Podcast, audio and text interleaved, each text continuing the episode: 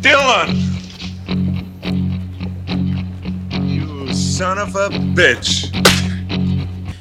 C'est le podcast de filmexposure.ch dans lequel nous exposons l'actualité du cinéma à la lumière de l'histoire du 7e art.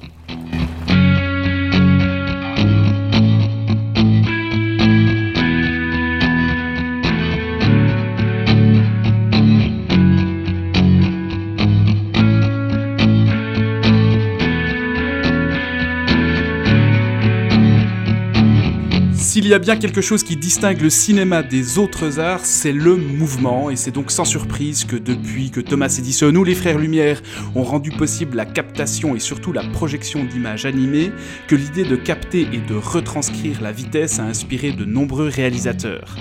Alors, si nous n'allons pas revenir sur l'histoire du mouvement au sens large au cinéma, ce qui nous aurait fait commencer ce podcast par un épisode d'environ 15 heures, dont 13 auraient été consacrés à The Blade de Choyark, on s'est dit qu'on allait saisir l'occasion de la sortie du nouveau film de James Mangold, un des derniers mohicans d'un noble cinéma hollywoodien, pour vous parler de grosses cylindrées qui vont vite, très très vite. Et comme on est des petits rigolos, on ne pouvait pas manquer l'occasion de consacrer notre épisode pilote au film de pilote automobile. Bienvenue dans Exposed épisode 00, un épisode spécialement sponsorisé par Greta Thunberg, dans lequel nous allons parler de Le Mans 66 ou Ford versus Ferrari dans son titre original, un film qui sera pour nous l'occasion de revenir sur la course automobile au cinéma. Et pour parler de tout ça, j'ai avec moi Alex et Sébastien. Salut les gars. Salut. Salut Thomas. Would you like to know more? Et c'est donc parti pour ce tout premier épisode. Et comme c'est nos débuts, eh bien je vais vous présenter. Je vais commencer par toi, Alex, qui nous parle en direct d'Irlande et que les gens connaissent peut-être parce que c'est toi qui t'occupes du compte Twitter One Perfect Headshot, qui, comme son nom l'indique, eh est consacré au headshot au cinéma ou à l'action au sens large du terme. c'est ça, bon, euh, ces, derniers, ces, derniers, temps, il y a plus de cinéma d'action euh, ou d'horreur que de headshots, mais euh, c'est ça, c'est ça. Et donc, euh, on est tous les trois sur euh, Film Exposure, évidemment. Exactement, c'est ce que j'allais dire. Ouais, Sébastien, comme toi et moi, eh bien, on écrit pour le, le site filmexposure.ch. Ouais, alors vous, vous écrivez, et puis moi, je lis beaucoup, mais voilà. Ouais, voilà, t'as un, un, un rédacteur occasionnel, on va dire. Ouais, ouais. Mais lisez la critique de Seb sur. Euh, euh, C'était quoi le nom du film avec la bouffe qui est vivante là Les saucisses là Sausage Ouais, Party saucisses. Ah, Sausage Voilà, Party. Sausage Party. Ouais. Donc euh, ce podcast, puisque c'est notre tout premier épisode, on va un peu vous expliquer de quoi il s'agira, quel sera le concept.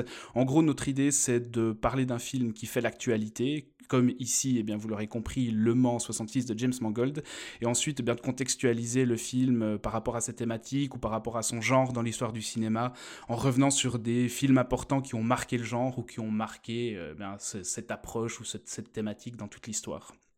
Et comme on va parler de, grosses bagnoles aujourd'hui et puis de films de voitures, ben, j'ai envie de vous poser une première question.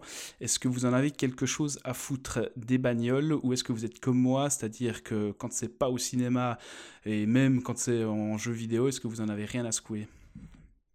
Bah, moi quand j'étais gamin, à moins que ce soit la Batmobile ou la DeLorean, non, euh, je m'en fichais un peu pour être honnête. Et euh, ouais, c'est. C'est en gros toujours le cas, quoi. Les, euh, dans- dans- en général, les films sportifs, il faut vraiment qu'ils soient, euh, qu'ils soient vraiment très très bien faits pour retenir mon attention. Sport au sens large donc. Au sens large, ouais. Enfin, Shaolin, Shaolin Soccer, soccer, ça va, quoi. Ouais, Mais, euh, tout, de suite, euh, tout de suite ton amour pour le cinéma asiatique. voilà, exactement. Non, ouais, moi, les voitures, euh, non, euh, pas, pas un gros gros fan. Ok, et toi Seb? Ouais, moi, c'est un peu pareil. J'ai pas une. J'ai, j'ai, enfin, j'ai vraiment pas. Pas de passion particulière pour les voitures. euh, j'ai peut-être plus un intérêt pour le. Euh, tu dis Pour le bel objet, tu vois, les, les vieilles bagnoles qui sont un peu. euh, qui sont bien dessinées, ce genre de choses. Là, ça, ça peut, ça peut peut-être m'intéresser. Mais après, le, sport automobile, ce genre de truc, j'ai vraiment. Jamais eu aucune attirance pour ça, non. Je crois qu'il n'y en a aucun de nous trois qui le dimanche est posé devant la télévision en train de regarder la F1 quoi. Ah ouais, non, alors ça, euh, ça, ça me dépasse, quoi. Non, non. Ouais, ouais, ok.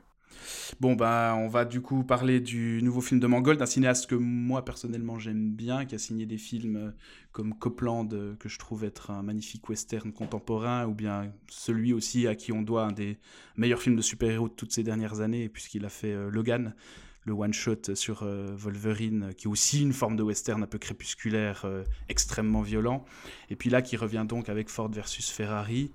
Euh, je sais pas, est-ce qu'il y a quelqu'un de vous deux qui a envie de pitcher le film, de nous dire de quoi ça parle pour commencer? Euh, eh ben euh, c'est c'est Henry Ford, deuxième du nom, qui euh, essaie de racheter Ferrari. Ferrari, ils lui disent non. donc pour voilà, essayer de renouveler, rajeunir l'image de marque de Ford, il se dit ben, on, va battre Ferrari à Le Mans. Donc il demande, il demande un, pilote automobile très connu qui s'appelle Shelby, qui, qui, a lui aussi son entreprise de voiture, de lui construire une voiture capable de battre Ferrari. Et pour la conduire, il demande donc à Ken Miles, qui est joué par Christian Bale, euh, de la conduire. Et euh, voilà, donc tout le film, c'est la préparation euh, de cette course et les luttes de pouvoir entre Shelby et Miles et Ford et ses, ses, exécutifs. quoi. Exactement, ces exécutifs qui veulent faire les choses d'une certaine façon et pas exactement comme, euh, comme les gens qui s'y connaissent vraiment. Quoi. Parce qu'en fait, on comprend assez vite que Ford représente euh, la grosse industrie euh, et la, la production en nombre de, de, voitures, mais qui n'ont pas une, une, maîtrise technique que peut avoir par exemple Ferrari, qui produisent nettement moins de voitures, mais qui eux atteignent un niveau d'excellence en fait dans, dans, la production, puis surtout dans le domaine de la course. Quoi. Exactement il y, a cette il y a cette opposition qui va se dessiner assez vite. Puis il faut aussi peut-être préciser, je pense que ça a son importance dans le film, que Ken Miles, il est britannique, il n'est pas du tout américain. ouais. Euh, ouais. je pense que c'est. Euh, en fait, c'est un, film intéressant euh, dans, son aspect méta par rapport au réalisateur, je trouve aussi. donc voilà, Mangold, c'est vraiment. C'est un artisan doué qui travaille à l'intérieur du système depuis des années et qui, euh, qui doit avoir affaire au même genre de, de défi que euh, Shelby et Miles euh, dans le film en fait. Mhm. Si vous voulez. ouais, c'est exactement ça, et c'est ça qui rend le film absolument passionnant. Hein. Ouais, ouais, donc enfin, c'est lui, qui lui qui avait fait le deuxième Wolverine par exemple, qui, qui, qui, avait, qui avait connu des problèmes, tu sais, qui n'avait pas été le film comme il, avait, comme il aurait voulu le faire exactement. Et qui était pourtant déjà nettement supérieur à ce qui s'était fait avant dans la. Oui, oui, mais ça, voilà, ça, ça c'est la différence entre euh, Yes Man et euh, voilà, réalisateur avec, euh, une identité propre. Ouais, Exactement. Donc, ouais, dans, donc le, le, Mans 66, du coup, c'est un film intéressant par cet aspect-là. Et aussi pour moi, avant de passer à l'aspect technique, aussi pour moi par rapport à la relation entre les deux, entre les deux personnages principaux, quoi, entre Shelby et, Miles. Donc Shelby qui est joué par euh, Matt Damon. Euh, et par une espèce de. Ouais, il essaie de dépeindre une espèce de relation euh, symbiotique entre les deux il y a vraiment le pilote de course, donc le, voilà, le, réalisateur, le, le, créateur et le, le, le, créateur de. Enfin, le fabricant de la voiture, quoi. slash businessman aussi. Euh, donc qui doit jongler, donc un peu l'image du producteur si on veut faire la comparaison. Donc ça c'est euh, Shelby. Oui, Shelby, oui, euh, Matt Damon. Donc voilà, les deux qui travaillent ensemble pour atteindre le but, atteindre leur but tout en prenant en compte les exigences donc de leur employeur, donc Ford.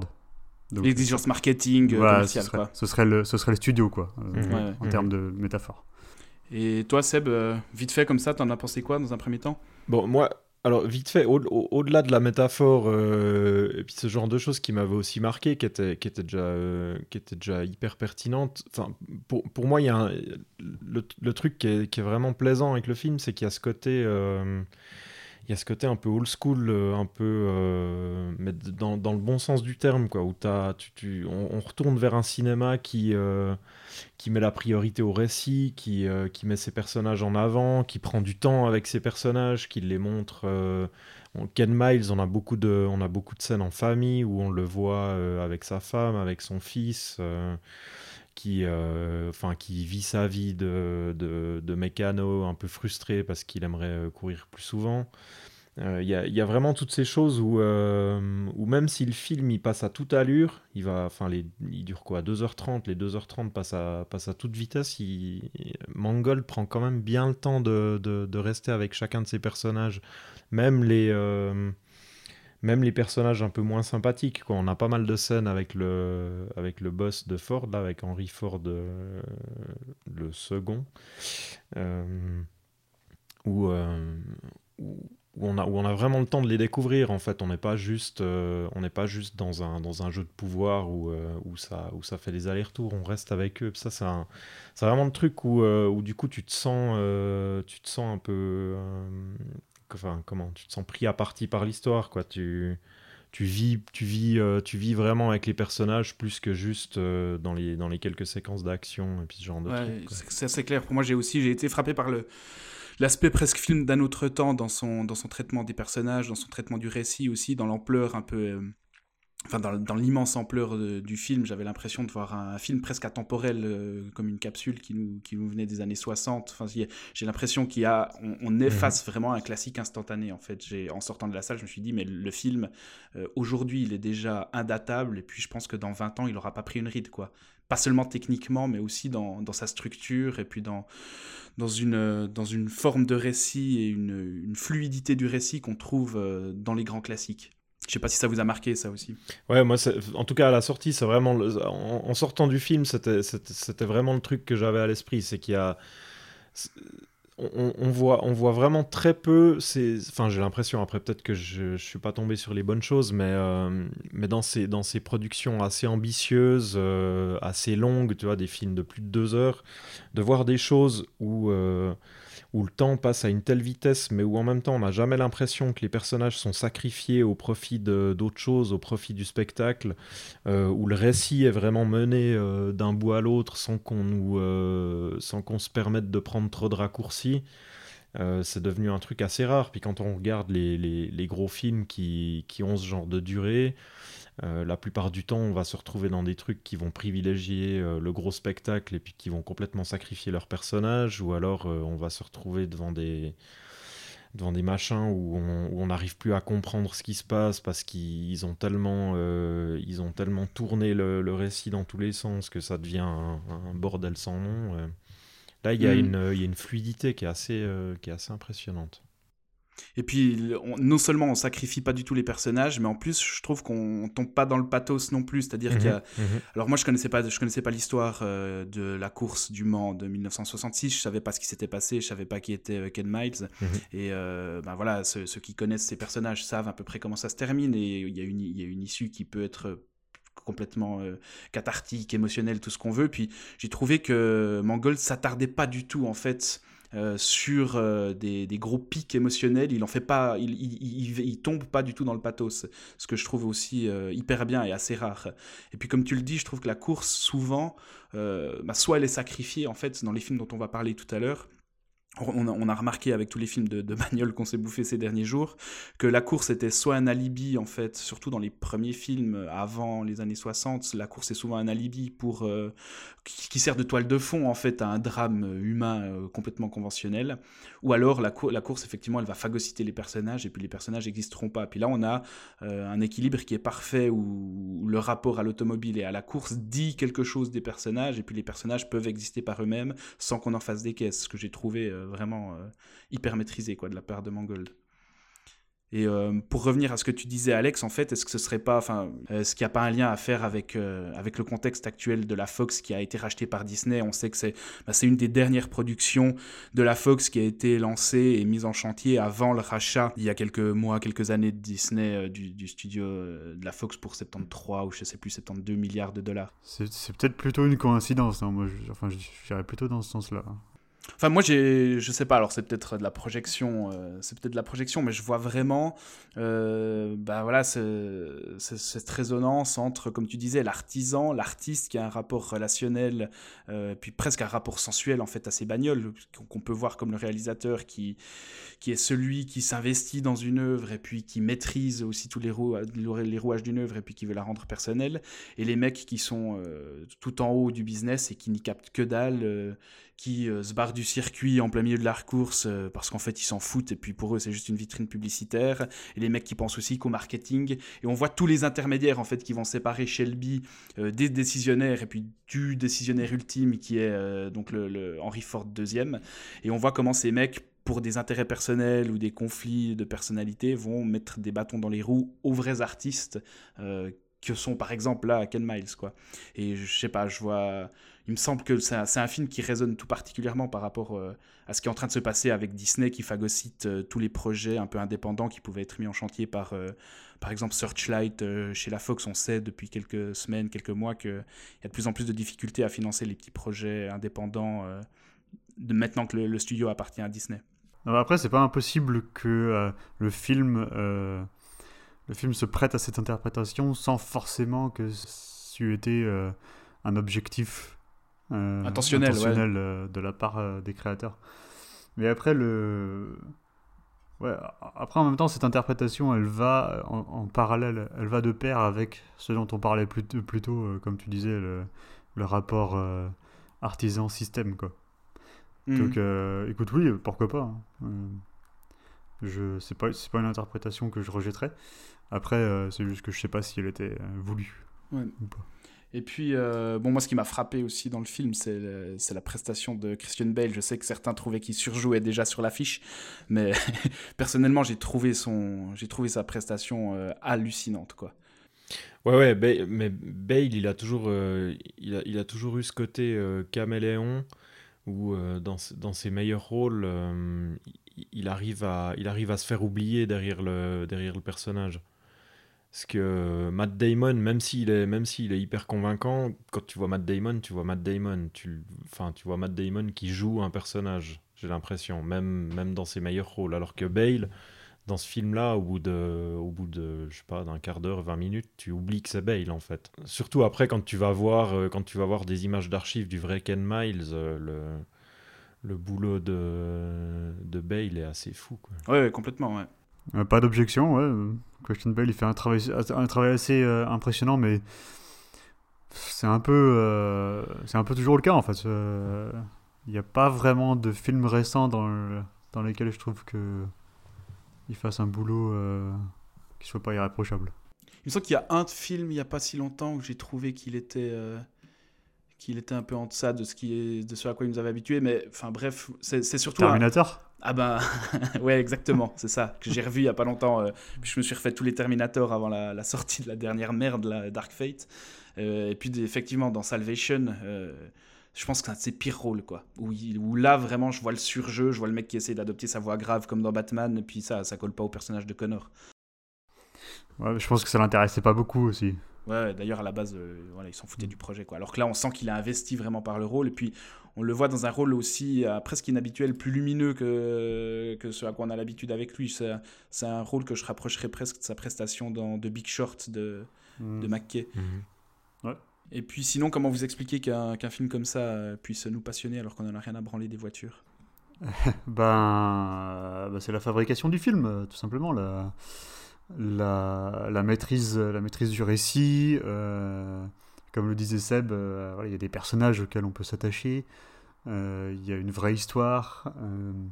Et, et, puis Mangold, bah, c'est pas un manche avec sa caméra. alors justement, en termes de, en termes de réalisation, c'est un film, puisque bah, voilà, on en, on, en, a vu pas mal, des, des, films de course. En termes de réalisation, il propose quoi Ou bien il s'inscrit dans quelle, dans quelle lignée? Non, mais sa, sa, sa, réalisation, elle est elle est particulièrement immersive et elle se sert de, bah, de, beaucoup, euh, de, beaucoup de stratégies de mise en scène qui avaient déjà été utilisées dans, par d'autres films dans le passé.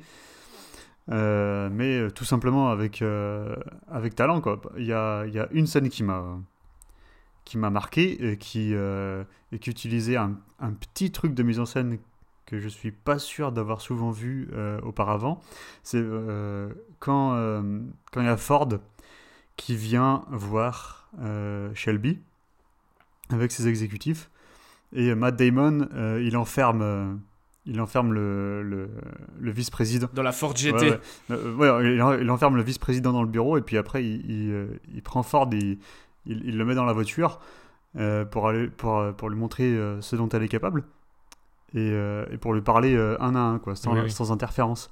Et en fait, à ce moment-là, donc, le- donc Shelby il démarre et donc il fait, il fait une démonstration à Ford qui est dans la voiture. Et il y a ce. En fait, il y a la caméra qui est, quasiment à ras du sol, euh, qui commence à travelling avant, et la voiture qui est conduite par Shelby, elle rentre dans le cadre euh, par la gauche, par la droite, pardon. Et, euh, là, la caméra en fait rattrape, rattrape la voiture en faisant, en, lui courant après en fait, si vous voulez.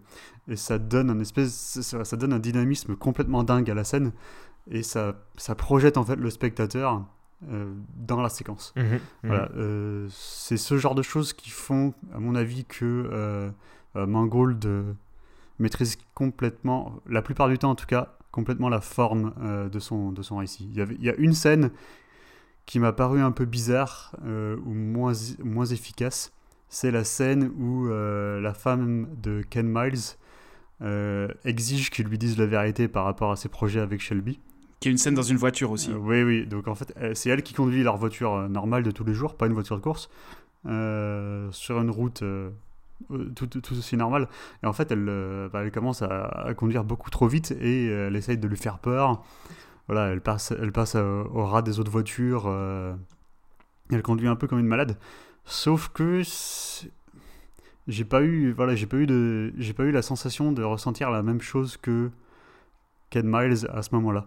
Euh, une espèce de distance qui est mise dans la mise en scène dans ce passage que j'ai eu du mal à m'expliquer. En fait. Ouais, pour, pour moi, pour moi s'il y aurait peut-être s'il y aurait un, un moment à peine plus faible du film, euh, ça aurait aussi été celui-là. Il y a, y a- y y a un côté où, euh, où il, il a peut-être tendance à virer vers un truc à peine, euh, à peine cliché. euh, à peine sur- comique sur- en fait. sur- Enfin, il verse dans Ouais, ce c'est ça, ça vire un peu dans la comédie. Il y a un peu la, la, la crise de nerfs de couple euh, qui, qui, qui, du coup, va un petit peu au-delà du ton général du film où, où on, on pourrait peut-être un peu décrocher. Sur le moment, ça m'a pas, ça m'a pas autrement dérangé, mais c'est vrai qu'il y a. C'est un, c'est un petit peu la scène qui se démarque autant par le Mm. ton que par la manière dont elle est, dont elle est mise en scène. Quoi, ouais. Ouais, c'est drôle. Moi, c'est aussi la, la seule scène sur laquelle j'ai tiqué sans, sans qu'elle me fasse sortir du film, mais où, où t'as où t'as l'impression que bah, c'est la scène la moins vraisemblable, presque psychologiquement, de tout le Mhm, film. mhm, ouais, et euh, où il veut vraiment faire passer au forceps une idée. euh, et puis aussi la bienveillance de la femme qui, en fait, euh, n'en veut pas à son mari pour les raisons que lui croit qu'elle lui en veut, etc. Et c'est vrai que c'est presque le seul moment comme ça un peu à part. Enfin, ça, ça apparaît presque comme une parenthèse, même si elle est bien troussée aussi, la scène. Dans le ton, c'est surtout dans le ton, en fait, où je trouve qu'elle qu'elle détonne un peu. Ah, Moi, je l'ai trouvé, je trouvé bizarre. Il y a aucune, enfin, en tout cas, il y a beaucoup moins de- d'usage de, caméra embarquée. On reste à l'intérieur de la voiture. Mm. Euh, et du coup, il n'y a aucune sensation euh, d'adrénaline comme, comme dans d'autres scènes, en fait. Ouais. Et donc, du coup, le fait, le fait que, que Miles soit paniqué est difficile à croire. Ouais, ouais, surtout quand on sait ce qu'il est, ce qu'il est capable de faire. Mais j'ai l'impression que là, euh, euh, c'est le- genre de scène qui aurait pu se passer dans une cuisine, et puis Mangold s'est dit euh, non, on va la, on va la, on va la mettre dans une bagnole une pour voiture, que ça, ça soit, euh, ça soit cohérent avec le reste du film. Et pour montrer que la femme conduit aussi et sait conduire aussi. Enfin, il y a presque cette volonté de montrer euh, que le- le- la femme du couple sait aussi manier le volant, quoi. Mhm. Mais c'est presque un film, moi, qui me paraît anachronique, euh, puisqu'on parle, là, bah, de- je sais pas, de la question de la femme, euh, mais dans, dans son dans son amour de la mécanique, euh, qui est complètement déculpabilisant en fait, enfin il y a, a aucune culpabilité du moteur qui gronde, et ça fait presque du bien en fait de voir. Moi je suis comme vous, je suis comme ce que tu disais Seb, les voitures j'en ai rien à carrer, mais à la limite ce que je peux apprécier c'est c'est l'amour du bel ouvrage, c'est l'amour de la mécanique de, de précision, de pointe, et ça le film parvient hyper bien à en rendre compte. Enfin quand ils sont dans les usines Mhm. euh, de Ford et puis qu'ils observent les moteurs, je trouve qu'il y a quelque chose qui passe vraiment par, entre les personnages et la machine. Et il y a cette relation, euh, tu parlais de relation symbiotique entre les deux personnages, entre Miles et Shelby, Alex, mais il y a aussi surtout une relation symbiotique entre Miles et la bagnole, quoi qui maîtrise sur le bout des doigts, avec la, enfin, qui, qui comprend tout de suite. Il y a ces, ces plans à l'intérieur, euh, ces caméras embarquées à l'intérieur du véhicule où il lui parle tout le temps, même à la voiture, quand il la conduit puis qu'il la pousse euh, à bout, qui sont hyper efficaces, je trouve. C'est dans cette relation-là, euh, décomplexée à la machine, euh, dans, dans, une époque où les, les préoccupations écologiques commencent à devenir énormes, je trouve qu'il y a quelque chose de, de presque. De, ouais, de, c'est une soupape quoi le film qui nous permet de respirer puis de nous montrer que ben ouais on peut aimer la, la, belle mécanique euh, sans être un gros connard euh, qui va rouler en humeur toute la journée quoi. Bah moi je trouvais que la relation symbiotique elle passait mieux dans Days of Thunder. On en parlera plus tard de, ce médiocre film de Tony Scott. ouais ouais non mais tu... non, non tu as raison mais... c'est aussi une dimension du personnage et de la mise en scène qui est intéressante avec ses caméras déportées. Enfin, moi, il y a, un truc, s'il y a une image qui me reste du film, enfin, un, truc de, mise en scène, c'est euh, ces caméras déportées où le véhicule est dans un coin vraiment de l'écran et le personnage dans un coin de l'écran, ce qu'on voit aussi déjà d'ailleurs sur certaines affiches euh, où euh, il va complètement décentrer son sujet. Je sais pas si ça vous a frappé. Oui, oui. Ouais, ouais, il y a, y, a, y a, sans arrêt des, des, jeux, de, des jeux de perspective ou euh, enfin qui évolue au cours du film. Tu vois, tu vois vraiment sa manière de, de, filmer les personnages qui va, euh, qui va complètement changer sur la, sur la durée du film. Au, au début, il enfin j'ai l'impression, je l'ai vu qu'une seule fois, donc j'ai de, la, de la peine à, à, à, dire exactement, mais j'ai l'impression que sur une, une bonne partie du début du film, il y a énormément de des plans très droits, des lignes assez dures, tu sais, quand tu es dans mm. les usines, les trucs comme ça. Puis plus tu évolues, plus, il... plus, euh, plus le, le, le, véhicule prend forme, et puis euh, plus les deux, euh, Shelby et Miles, arrivent à, à, construire le véhicule qu'ils veulent. Puis plus ils arrivent à, du coup, à épouser les, les courbes des circuits. J'ai l'impression que la réalisation, elle suit aussi, elle suit cette approche aussi. Mm. Est-ce que vous avez quelque chose à ajouter sur le Mans qu'on aura, dont on aura compris que les trois, on est assez admiratifs face au film Est-ce que vous voulez encore ajouter un truc? Euh, C'est pas, c'est pas un film dont le sujet m'aurait poussé à aller au cinéma en fait, mais c'est vraiment la présence de James Mangold à la réalisation qui fait que c'est une réussite sur à peu près tous les plans à mon avis. Voilà. Et toi Seb? Ouais, je suis d'accord. Pourtant, à, la, base, je suis peut-être à peine moins, euh, je suis peut-être à peine moins, enfin enthousiaste non, mais je, suis moins, euh, euh, comment dire, j'ai jamais, j'ai jamais été un, un, immense fan de Mangold. Il y a certains de ses films que j'aime énormément, mais il y a aussi plusieurs trucs ou enfin sur, sur le cours de sa carrière où j'ai pas euh, jamais euh, jamais croché plus que ça. J'ai l'impression qu'il a il a commencé très fort avec euh, avec Copland. Puis qu'après il y a eu toute une période de je sais pas de quasiment 15 ans où où, où j'ai pas vu grand chose qui m'ait vraiment passionné jusqu'à avant Walk the Line?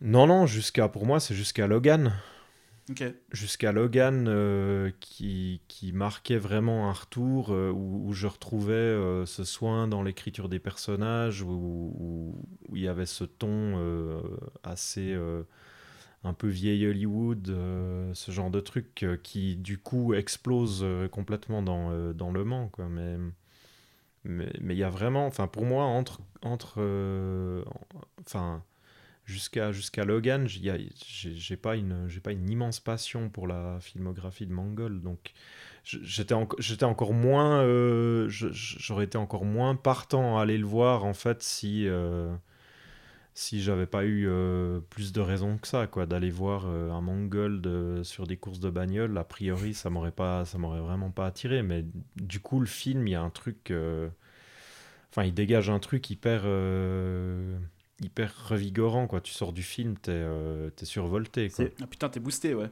ouais, C'est assez viscéral comme, comme expérience. Ouais, c'est clair. c'est clair. C'est viscéral, on est ultra proche des personnages et puis euh, ouais, enfin moi je trouve super émouvant quand même l'hommage qui est rendu euh, aux artistes en fait, même au travers de la figure du patron de Ferrari.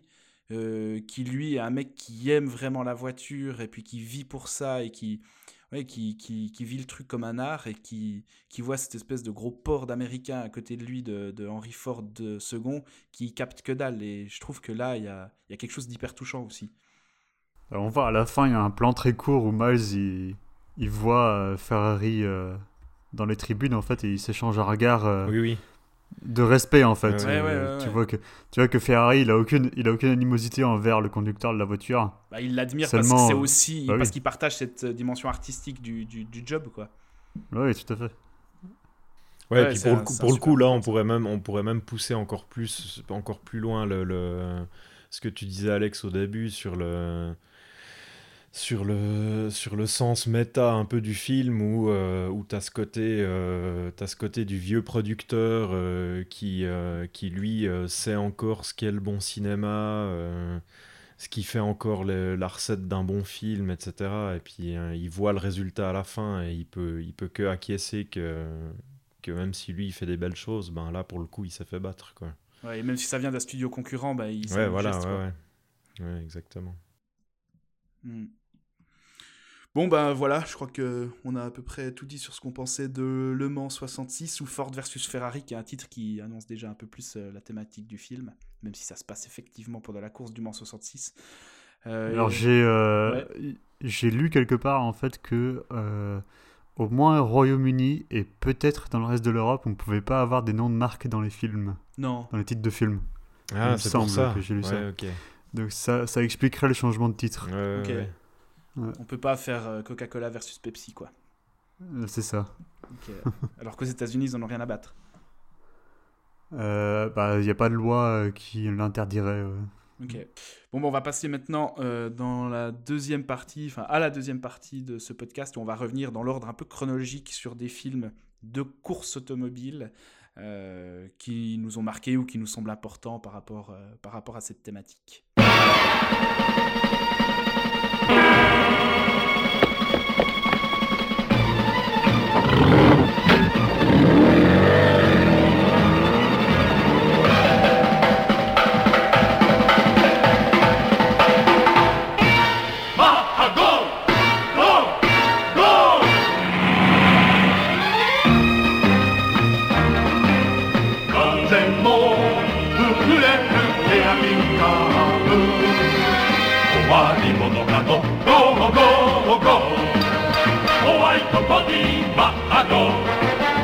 魂とやゆくり安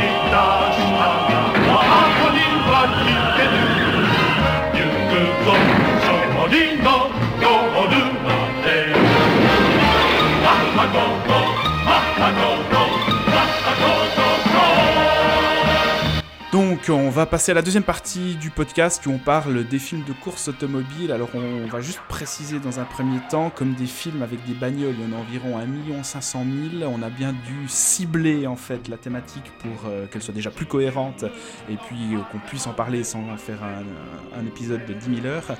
Donc, ce qu'on s'est dit, c'est qu'on allait parler des films euh, de course mais officiels, c'est-à-dire encadrés par un règlement, des courses qui ne sont pas des courses illégales ou des courses sauvages comme on peut le voir par exemple dans une série de films euh, dont euh, Seb, je crois que tu es assez fan, en tout cas tu es celui qui répond à toutes les, tous les posts à IMDb sur Facebook par euh, Fast and Furious 8. Ouais, non, ça, c'est ce qu'on appelle du troll euh, à grande échelle. Mais alors si vous allez voir la page Facebook de IMDb, euh, ça vaut le détour, je pense que environ deux à trois fois par jour quand ils posent des questions du genre quel est votre Harry Potter préféré ou euh, quel est le film de super-héros que vous, dont vous vous réjouissez le plus euh, de voir, que vous réjouissez le plus de voir, euh, vous avez Sébastien qui commente en disant Fast and Furious euh, 8 quoi. Ce qui, ce qui, vous, ce qui vous égaye votre journée euh, à chaque fois. Alors, que je, alors que je trouve cette saga absolument médiocre, mais euh, ça me fait beaucoup Je crois que j'en ai vu qu'un seul, moi, le 5. Mhm. Mais voilà, je la, je la fuis un peu comme la peste. Donc voilà, on va Ouais, vous ouais. parler uniquement des films de course officiels. Je sais pas comment vous définiriez ça, vous. Euh, ça vous va, course officielle? Des, cours, des, Des courses sportives. sportives, Des courses sportives, ouais, exactement, ouais. Donc on va remonter euh, assez loin pour commencer avec un film qui date, euh, enfin un film, euh, c'est presque, c'est pas une vue animée, mais c'est un court métrage de Georges Méliès euh, en 1905 qui s'appelle le Raid Paris-Monte Carlo en deux heures. Alors c'est un film qui dure à peu moins de 10 minutes que vous pouvez voir sur euh, YouTube. On va mettre euh, le lien dans la description du podcast. Euh, et puis, pourquoi est-ce que c'est intéressant d'en parler peut-être? Parce que ben, c'est tout simplement la le premier film, enfin le film le plus ancien qu'on a trouvé dans lequel euh, on voit une bagnole et puis qui parle d'une course de, de bagnole. Donc il faut pas s'attendre au Grand Prix de Monte Carlo. C'est une, euh, c'est un, un cours euh, théâtral à la Méliès, c'est-à-dire filmé en plan fixe de face, comme à peu près euh, toutes ces toutes ces réalisations où on voit une voiture qui écrase notamment un mec qui est tout plat et puis qu'on regonfle à coups de pompe à vélo et qui finit par exploser. Et puis après, on voit la voiture qui, euh, qui gravit des montagnes et qui descend. Il y a quand même déjà cette volonté, c'est pour ça que je trouve le film intéressant, bah, de filmer quelque chose qui va vite, quoi. Mais bon, ça n'a pas d'autre intérêt que, que l'intérêt historique, en fait, d'essayer de, trouver la première occurrence d'une bagnole, euh, d'une bagnole au cinéma, pour autant qu'on puisse déjà parler de cinéma. Mais euh, voilà, c'est la plus ancienne que j'ai trouvée. Et bon, bah, c'est 1905, donc c'est quand même déjà très tôt. Et après, par contre, ce qui m'interpelle, c'est que lorsqu'on a fait nos recherches pour essayer de, trouver euh, les, grands films importants de, de course automobile, de course sportive, en fait, il n'y a pas grand chose jusqu'à la fin des années 40. Euh, c'est un peu euh, c'est un peu désertique et je sais pas j'arrive pas à expliquer moi comment est-ce que comment expliquer ce vide en fait euh, de, des courses de bagnole euh, au cinéma pendant de très nombreuses années non il me semble avoir vu euh, peut-être deux trois films des années euh, des années 30 où en fait il y avait des courses automobiles mais c'était pas le sujet principal il y avait il y avait une scène parfois deux où, où on voyait une course et puis le reste du film, ça, ça avait rien à voir. Euh, en fait, la question, la question que je me poserais, c'est est-ce que c'est un sujet euh, intrinsèquement cinématique mmh, mmh. ou est-ce que c'est un sujet qui devient, euh, qui devient pardon, cinématographique euh, grâce à une certaine te technologie en fait euh, parce que si on, si on se contente de filmer des courses de voitures du bas-côté de la route, ben, c'est vite pénible. Ouais, moi je, me demandais aussi le truc si, euh, vu, vu, que dans les, vu que dans les années 20, enfin juste dans les années 50, en fait, tu avais, euh, euh, comment dire, à, à la place d'avoir le téléjournal, ils avaient les, ils avaient les news au cinéma. Je me demande en fait si, si ce genre de sujet n'était pas présenté dans ce cadre-là et que les, les, les, courses ont commencé à être, euh, à être montrées au cinéma dès le moment où les, où les courses en elles-mêmes sont devenues un peu plus importantes, un peu plus, euh, un peu plus visibles. Tu vois, des trucs, euh, des trucs comme le NASCAR, il a fallu attendre, euh, le, milieu des années 50 pour que ça devienne un truc assez gros qui, qui commence à vraiment attirer du monde. Euh, le Mans, même si ça a démarré dans les années 20, il a quand même fallu pas mal d'années avant que ça, prenne une, certaine ampleur. La Formule 1, avec toutes les, évolutions que les véhicules ont pris, c'est aussi un truc qui a, qui a mis quand même pas mal d'années avant d'être d'être enfin d'avoir le d'avoir le succès que ça. Donc j'imagine qu'il peut y avoir quelque chose à ce niveau là où en fait à l'époque c'était peut-être euh, c'était peut-être juste un bête sujet d'actualité et qui avait pas forcément d'intérêt plus poussé que ça d'aller euh, commencer à raconter des films là autour quoi. Mmh. puis il y a aussi que les, euh, en fait il faut attendre un moment pour euh, pour que les, les, voitures aillent vite quoi. Enfin on est aussi au tout début de l'automobile tout simplement. Ouais ouais ouais. Alors ça c'est clair en plus en plus de ça ouais après, après, le seul truc, le seul truc que j'avais pu, j'avais pu voir, c'est qu'au tout début de, par exemple, au tout début de la course du Mans, ça a commencé en 23, sauf erreur, 23 ou, 20, ou 26. Euh, les voitures, euh, elles, elles, atteignaient même pas les, elles atteignaient tout juste les 100 km/h, je crois, un truc comme ça. Alors que maintenant, euh, les, les, les, les, plus gros modèles qui participent au Mans, euh, sur, la, sur la fameuse ligne droite, là, dépassent les 350 km/h. Mmh. Donc ce qui était déjà le cas, bah, je crois, en 66, justement, hein, puisque on voit dans, dans le film qu'il arrive à 350, si je ne me trompe pas. Hein. Ouais. Oui, c'est ça, ouais, ouais, ouais, exactement. Ouais. Donc bon, voilà, on a ce film de Méliès en 1905, et puis après, on a un Edward Ludwig euh, de Big Wheel en 1949. Je crois que Seb, en as... tu l'as un peu prévu, mais c'est surtout des, des courses avec des rétroprojections, c'est ça? Ouais, exactement. Je pense que ça, c'est peut-être aussi un peu une délimitation de l'époque. C'est que du coup, la, la, moindre scène de voiture, euh, dès, que tu, dès que tu commences à filmer le pilote, euh, tu es en rétroprojection. Il y avait, il y avait assez peu. Euh, il y avait assez peu de films à l'époque qui se permettaient de filmer des gens qui conduisaient euh, réellement. Il y a eu quelques exemples, mais la plupart du temps, c'était euh, c'était plus pour des raisons, budget, des raisons budgétaires. Donc là, là en l'occurrence, euh, ce, ce, Big Wheel, euh, au, au, niveau de l'image, il n'a pas, un, pas un intérêt mmh. fou. Quoi. Et puis après, on fait un saut dans le temps en 1965 avec Redline 7000 de Howard Hawks, qui est pas n'importe qui. Alors euh, j'ai vu le film, et puis là, bah, c'est typiquement ce que je disais tout à l'heure, c'est-à-dire que c'est euh, la course automobile sert de toile de fond à, à des drames euh, de couple et des relations croisées. Donc euh, aussi c'est un prétexte et c'est plus plus un décorum qu'autre chose. Et au final il y a très très peu de courses automobiles, donc c'est pas pas non plus exploité à mort. et puis après, hein, alors bon, on est déjà dans les années 65, quoi. Il y a, il y a Blake Edwards qui fait The Great Race en 1965 aussi, qui est un film où là, à nouveau, en termes de, de, course automobile, il n'y a pas grand-chose à se mettre sous la dent. C'est juste peut-être un film qui est important parce que euh, il va donner lieu à une série culte euh, en dessin animé, Les Fous du Volant. Euh, qui sera adapté en fait du film de, Edwards. Mais bon, si, si, vous voulez vous faire un bon film de course, je pense pas que, c'est vers The Great Race qu'il faut se tourner. Par contre, bah, une année après, on a peut-être la naissance pour moi du genre vraiment à proprement parler avec Grand Prix euh, de John Frankenheimer qu'on a cette fois les trois vues. Euh, Alex, tu peux nous dire deux trois mots du, film? Bah, ça a l'air d'être un bon qualitatif assez impressionnant quand même entre, euh, entre The Great Race et Grand Prix. il n'y a qu'une année qui les sépare et pourtant ce qui frappe avec le film de Frankenheimer c'est que c'est d'une maîtrise formelle ahurissante. Il euh, y a une course au début du film qui plonge totalement euh, dans l'expérience sportive. Euh, alors bon, en fait, Frankenheimer, c'est pas n'importe qui non plus, et il essaie de tisser en fait une immense fresque en fait avec donc la course automobile pour sujet principal, mais aussi énormément de énormément de, de, de drames quoi, de de mélodrames et de plusieurs personnages sur lesquels il va s'attarder longtemps.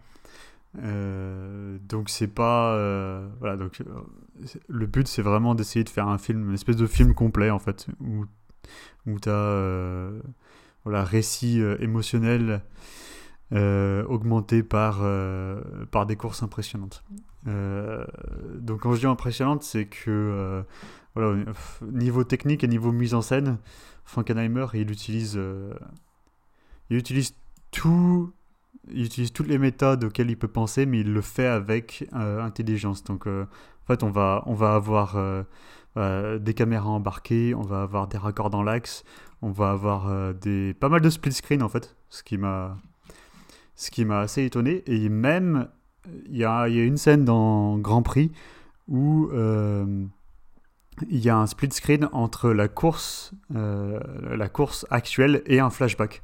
il y en a, plus, il y en a plusieurs de split screen comme ça. et on voit les deux en même temps. Mm. Euh, Qui sont des triples, des triples split screen en fait, où vous avez une partie gauche où vous voyez la course, la partie centrale vous voyez le, le pilote qui est en train de, de, répondre à une interview euh, d'un journaliste et il lui explique quelles sont ses motivations, quel est son rapport au sport automobile. Et à droite, ben, vous voyez à nouveau la course. C'est assez génial comme idée parce que on pourrait penser qu'avoir deux ou trois, trois informations à la fois, ça empêcherait les, le spectateur de, de, suivre ce qui se passe. Mais en fait, non. Euh, c'est parfaitement euh, intelligible et ça, ça stimule en fait l'engagement du spectateur euh, dans le récit. voilà, j'ai trouvé ça, je ça assez, assez mhm. formidable. Et sinon, euh, bah, dans le Grand Prix aussi, une autre, une autre méthode que j'ai trouvée assez intéressante, c'est euh, pendant les courses, en fait, as, vous avez ces plans sur les, qui, qui c'est des plans qui ont l'air d'être filmés à partir de grues, en fait, ou, euh, ou des tribunes ou quelque chose comme ça. Et en fait, la caméra suit la voiture et elle effectue un zoom arrière en même temps. Ce qui fait que en fait, l'échelle sur laquelle on suit la course change sans qu'il y ait de coupure dans le, dans le plan. C'est beaucoup des plans par hélico, non? Ah, possible. ils avaient, ils avaient un hélico sur, euh, sur, le, sur, le, plateau. Et voilà, du coup, ça fait des changements d'échelle sans, euh, sans, sans, transition. Mm. Ce qui, euh, enfin, moi, moi, en tout cas, ça stimulait mon intérêt à, chaque, fois que j'avais l'impression que Frankenheimer essayait quelque chose qui n'avait pas nécessairement été fait avant. Quoi. et c'est, enfin, tu parlais de la relation symbiotique entre Ken Miles et sa voiture. Euh, pour euh, Le Mans 66. Mm. Mais dans, dans, Grand Prix, il y a une scène, euh, il y a un des pilotes qui a un accident. Et, et, plus loin dans le film, à peu près au milieu du récit, voire, voire, même aux deux tiers, il y a donc ce même pilote qui est, qui est toujours en convalescence, qui, qui, remonte dans la voiture pour la première fois en fait, après s'être remis de ses blessures. Et, j'ai trouvé que c'était une scène formidable parce qu'il n'y a, y a aucun dialogue. C'est une scène qui est assez longue, hein. elle, dure, elle doit durer 5-10 minutes, et personne rien, c'est juste le mec qui essaye de rentrer dans la voiture, et qui, une fois qu'il est dans la voiture, il semble revivre en fait. Euh, alors que le gars était quasiment paralysé euh, Hmm. à cause de son accident. Donc euh, voilà, c'est juste que ça m'a fait penser parce que tu parlais de relations symbiotiques entre le pilote et, et l'objet. Et j'ai trouvé que Frankenheimer avait abordé le sujet avec intelligence. Toi, Seb, c'est un film que t'aimes bien aussi. Bah écoute, je l'ai- aussi découvert euh, tout récemment, là, ces derniers jours. Je, suis peut-être peut-être peut-être à, peine plus... euh, euh, comment dire? J'ai- été hyper impressionné par, par tout le boulot de mise en scène. C'est un truc que j'ai toujours adoré chez Frankenheimer, c'est qu'il a... c'est que tu sens, tu sens qu'il est, qu'il est hyper conscient euh, de, de tous, les, tous les moyens qu'il a à disposition pour faire un film, de tous les, de, de- toutes les approches qu'il peut avoir dans sa mise en scène. Et en même temps euh, avec cette connaissance il va se permettre euh, plein de choses qui, qui à l'époque devaient être, être proches de l'expérimental. Il y, a des, il y a des effets de montage pour, pour signifier la répétition des tours tu sais, as des moments où tu as, l'image l'image qui se superpose euh, à, à- à- à plusieurs, euh, à plusieurs reprises En fondu, ouais. des trucs comme ça où c'est hyper intéressant parce qu'avec juste un, avec des, avec des effets de montage, des effets de superposition, il va, il va mettre en avant le, le- le- la dilatation du temps, enfin le, le- la durée de la course, le- les, les tours qui se répètent, etc. Il y a, enfin, sur ce genre de trucs, je trouve que Frankenheimer, il a toujours été, euh, il a toujours été vraiment, euh, vraiment très impressionnant. Là aussi, c'est un film où, euh, où, où même s'il dure, il, est- il dure quoi, quasiment 3 heures, hein, je crois. Deux- 2h30, Ouais, ouais. voire même un, même un peu plus. Il me semble que c'est le plus long. Ah ouais, c'est Enfin, 3 heures en fait, c'est 2h59. Là ouais. aussi, malgré, malgré la durée, il y a un, il y a un, il y a un- ouais, il y a un rythme, il y a un rythme qui est quand même hyper soutenu. Il arrive à croiser toutes ces histoires.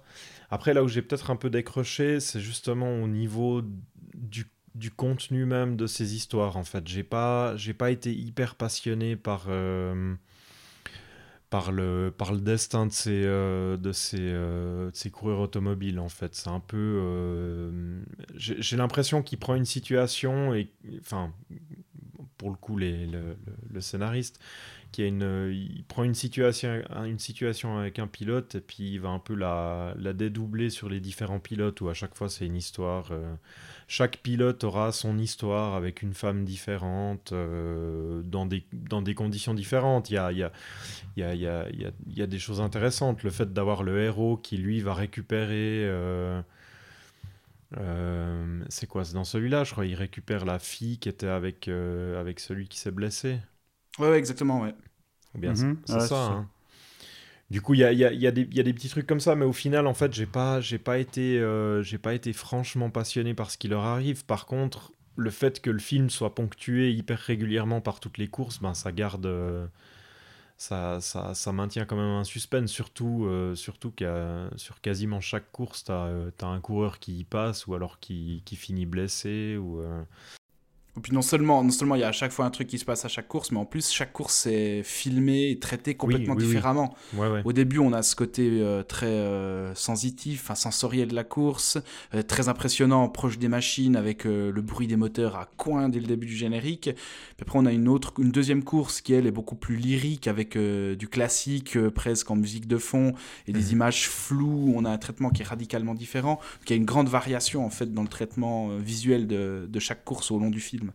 C'est Ce qui, ce qui le dynamise aussi, quoi. c'est qui d'ailleurs qui a fait la musique? C'est Gère Euh, ouais, c'est Jarre, ouais. Ok. Exactement. C'est- Maurice Jarre. Ouais. Alors, je dois avouer que moi, sur la durée, la, la musique de Jarre, elle, euh, elle commence un petit peu à me fatiguer. Euh, son espèce de thème de fanfare là qui revient à deux, à deux trois reprises, j'avais un petit peu envie de lui, de lui mettre ses cuivres. euh. En fait, moi, Enfin, c'est c'est vraiment un film qui, ouais, qui m'a soufflé, mais dès la scène d'ouverture, enfin, dès le générique d'ouverture, et puis euh, Ouais.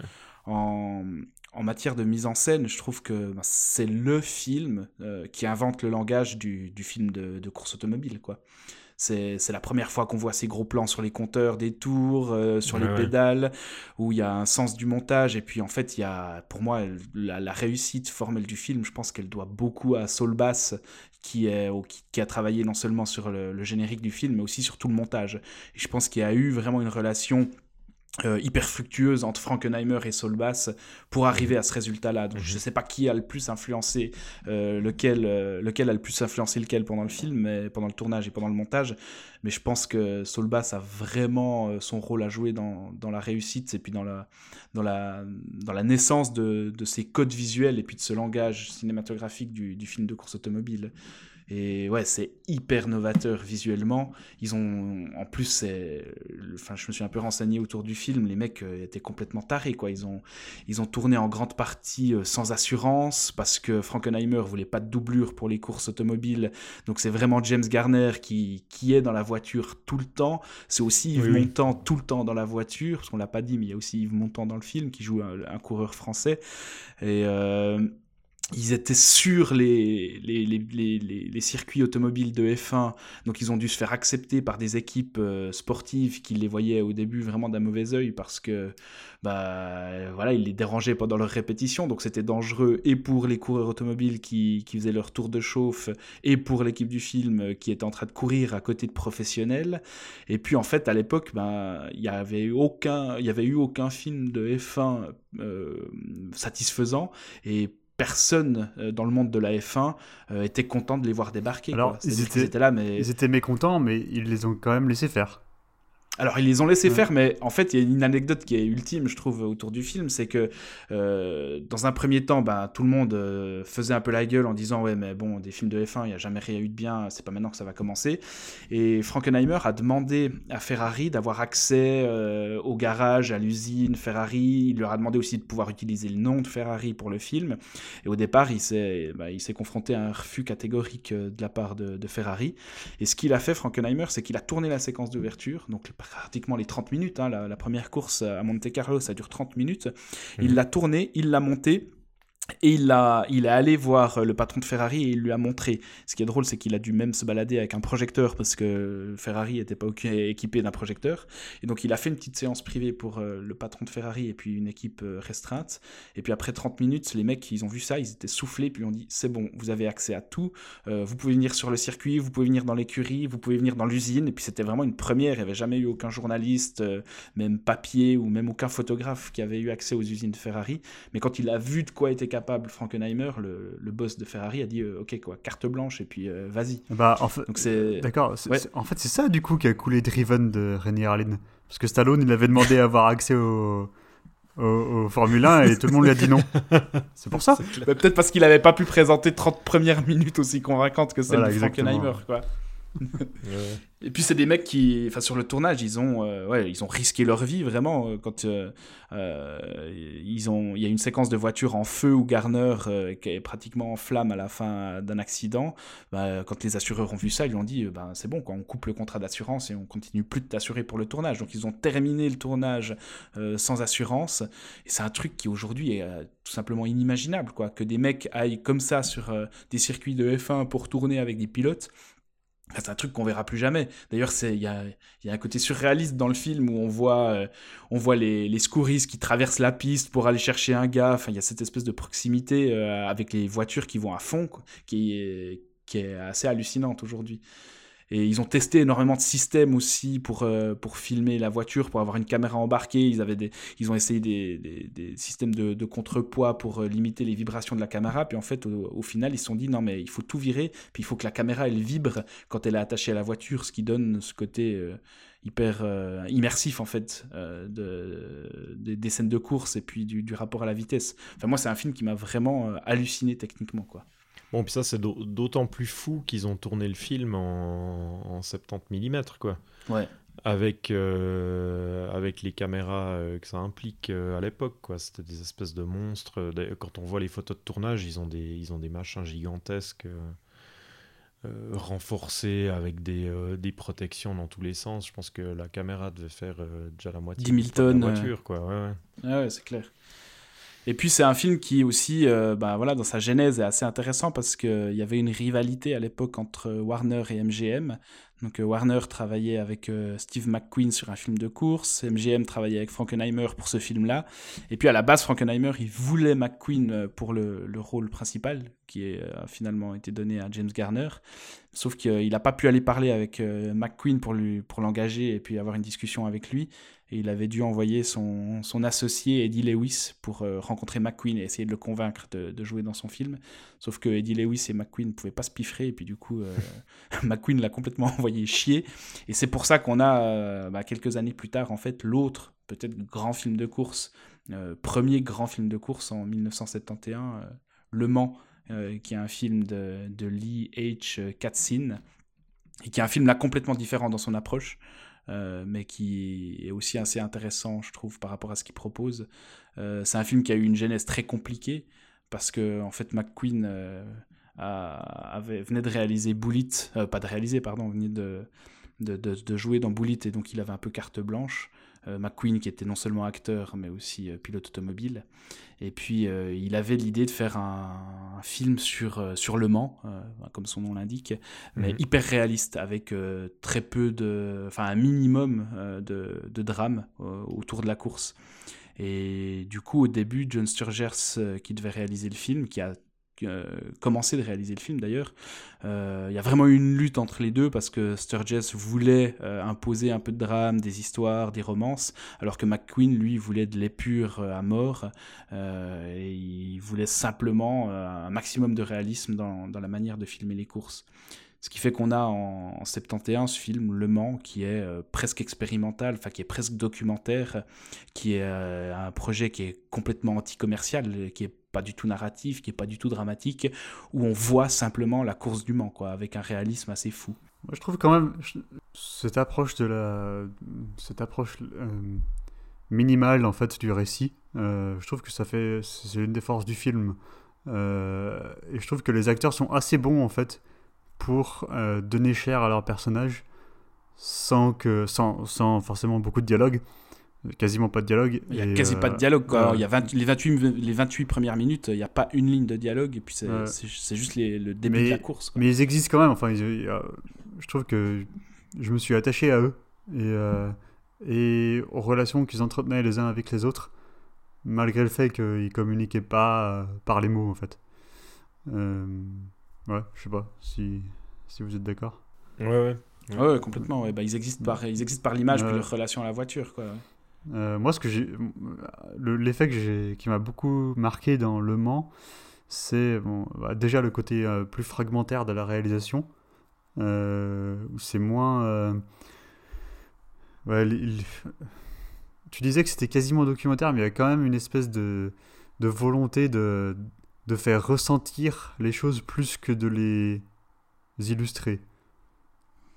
Tu vois ce que je veux dire? Ce qui peut un peu aller dans dans le sens de, de documentaire. Enfin, c'est presque du cinéma expérimental en fait, quoi. Oui, oui, oui, voilà. au début, il y a un flashback où en fait on voit que euh, quelques images éparses. Euh, quand, quand, au, tout début, quand Steve McQueen il s'arrête là devant la barrière. la barrière de sécurité qui a été, qui a été refaite, et il se, se remémore des passages, mais en fait, c'est des, des, images, c'est des flashs en fait de quelques secondes, et ça donne une aura un peu onirique euh, à la scène qui est un truc qui n'avait pas vraiment été fait dans le genre euh, auparavant. Moi, je rejoins assez Alex dans, dans, dans, dans, dans, ce qu'il raconte. Je trouve qu'il y, y, a un côté aussi assez... Euh, euh, comment dire C'est presque un film mental. T'as, le, le, début du film, alors outre la scène, la scène d'intro avec McQueen qui, qui vient sur le virage, là, qui observe la barrière, euh, passer ça, après, tu as toute la présentation euh, du lieu, où là, où là, on est vraiment dans une approche documentaire assez classique. On nous montre le lieu, on nous montre le public, on nous montre les, les, différentes équipes, etc. Puis ensuite, tu arrives, euh, sur ce personnage, et puis progressivement, tu... Enfin, moi, moi j'avais vraiment l'impression que progressivement, on rentre dans sa tête, et puis on se met dans son, dans son état d'esprit, où lui, il doit se mettre dans ce truc pour pouvoir courir puis pour être euh, complètement là-dessus. Mais en même temps, il est progressivement, il est submergé par ces images de, de cet accident où, euh, où il a provoqué, euh, enfin, il n'a pas forcément provoqué, mais il s'est retrouvé impliqué dans cet accident qui a tué, qui a tué un autre pilote. D'ailleurs, si je, si je me trompe pas, je crois qu'il y y a même un, un truc assez intéressant qui se passe pendant la course. C'est qu'en en cours de course, en fait, il utilise, euh, il utilise une scène pour tout d'un coup euh, nous transporter dans un flashback, en fait. Ouais, exactement, ouais. Où on est, où on est dans la course et, euh, et- et sans vraiment qu'il l'annonce, tout d'un coup, on se retrouve, on est toujours dans la même course, mais quelques années auparavant, euh, durant la course où, euh, où a eu lieu l'accident, en fait. En fait, c'est un film qui aurait dû être réalisé par Ted Kotcheff, quoi. Dans ce traitement mental de, de, de l'image, je trouve. On est très proche du travail de Kotcheff sur, un- par exemple, Waking Fright. Ah ouais, ouais, ouais. Ouais, ouais, il y a un peu de ça, ouais. Enfin, j'y ai pas forcément pensé pendant le film, mais là, en, en t'écoutant, puis je suis complètement d'accord avec ce que tu dis, c'est, ça me fait penser énormément au cinéma de, de Kotcheff qui arrive à, à nous plonger dans l'esprit euh, d'un personnage et puis euh, à nous faire euh, vivre l'image au travers de sa, de sa vue puis de sa pensée, quoi. Et puis à la manière avec laquelle les images peuvent l'imprégner, imprégner sa psychologie jusqu'à devenir presque une forme de, de rêve fiévreux. C'est ce que je disais euh, par l'aspect fragmentaire et onirique. hein, c'est, euh, c'est ça. Il y avait. euh, Moi, je voulais juste rajouter qu'il y avait une idée de mise en scène que j'avais adorée. C'est que, et en fait, il y a des caméras embarquées sur la voiture, sauf qu'elles sont à l'arrière de la voiture. Ouais, ouais, ouais. Donc en fait, elles donnent. donc, en fait, on voit les voitures qui suivent le pilote qu'on suit, et ça donne. En fait, ça donne un. Ça donne une parfaite idée de la spatialisation au, au sein de la course. C'est une idée toute bête, mais pour autant que je sache, ça n'avait pas été fait avant. Euh, et non seulement ça dynamise euh, la mise en scène, mais en plus, ça augmente la compréhension euh, de ce qui se passe. Ouais. Spatial. Ouais. Oui, tout à fait. Bon, c'est un geste qui est, enfin, c'est un film qui est beaucoup plus radical puis qui est nettement moins grand public que Grand Prix, quoi. C'est beaucoup plus difficilement accessible, je trouve, que Grand Prix qui a une narration plus classique. euh. Là, on est, ouais, on est dans un, dans un produit assez unique, je trouve, euh, au final. Et puis, il y a d'autres anecdotes assez drôles sur la rivalité entre euh, Garner et McQueen, parce que bah, forcément, il y avait cette rivalité par rapport à celui qui arriverait en premier avec son grand film de course. Et puis, apparemment, ils habitaient dans le même immeuble. Euh, et puis l'appartement de McQueen était au-dessus de celui de James Garner. Et quand il a vu Grand Prix, enfin quand il a appris que Grand Prix euh, sortait et puis que, que ça allait être, enfin que ça avait été un grand succès, il s'était, il s'est mis sur son balcon, et il a pissé sur les pots de fleurs de Garner. quoi. Donc, euh, si vous voulez voir un truc euh, qui visuellement est à la- fois radical, novateur et puis bah, hyper beau, quoi, parce que c'est des images de- d'une beauté assez affolante. Je- on vous le recommande quand même euh, assez chaudement les trois. Et puis on peut passer à deux ans plus tard à The Last American Hero de Lamont Johnson. Euh, donc on est en 1973. Euh, Seb, je crois que c'est un film que tu as beaucoup aimé avec euh, Jeff Bridges. Ouais, tout à fait. Pour moi, c'est un, un petit coup de cœur. Donc, juste pour, euh, pour résumer, The Last American Hero, c'est l'histoire euh, d'un jeune, euh, un jeune pilote, mais qui en fait à la base n'est pas du tout pilote de course. Il, s'occupe de, transporter euh, de l'alcool de contrebande que son père euh, produit. Euh, et puis il transporte ça ben, d'un coin à l'autre pour, le vendre. Mais du coup, la police est un peu tout le temps sur leur dos. Le père se fait arrêter, il finit en tôle. Et puis lui, en parallèle, ben, il a, il a, il a plus tellement le choix parce qu'il a besoin de, de se faire un peu d'argent et puis de gagner sa vie d'une manière ou d'une autre. Du coup, il va profiter de, son talent de, de pilote et euh, se mettre à faire des courses. Il va commencer avec ses, euh, comment des, des crash derby là où il, où il se défonce juste les bagnoles les uns les autres avant de euh, passer assez rapidement en fait au NASCAR. Mais NASCAR sur des sur les petites euh, les petites pistes, ces pistes euh, ces pistes de terre un peu euh, un peu crades. Et assez assez rapidement là, il va se démarquer en fait. Ce qui est intéressant, c'est que c'est un film c'est un film qui va pas qui va pas mettre de côté ses courses pour pour juste utiliser ça en toile de fond ça reste un truc qui est quand même vraiment hyper présent tout le long par contre le, film est aussi, euh, est aussi très attaché à ses personnages. Euh, on, passe aussi énormément de temps avec eux. Ça c'est peut-être un, truc qu'il a en commun avec le Mangold. C'est que le, réalisateur n'hésite pas à passer du temps avec eux. On est dans la famille de, ce, pilote, euh, où c'est vraiment, un peu la famille hillbilly, euh, white trash américaine, euh, qui, vivent, euh, qui vivent dans la campagne, qui, Enfin, il y a un côté un peu bourrin, quoi. C'est vraiment les. les, Les white euh, trash, quoi. les, ouais, les white, euh, les white trash qui, qui, qui tapent dans le tas pour, euh, pour arriver à leur but. Quoi. Mais en même temps, ils sont, ils sont super attachants d'un bout à l'autre parce qu'ils ont, il y a une espèce d'innocence chez eux où ils ont juste envie de, ils ont juste envie de, s'en sortir et puis de, et puis d'avancer dans, le, dans leur vie. Quoi.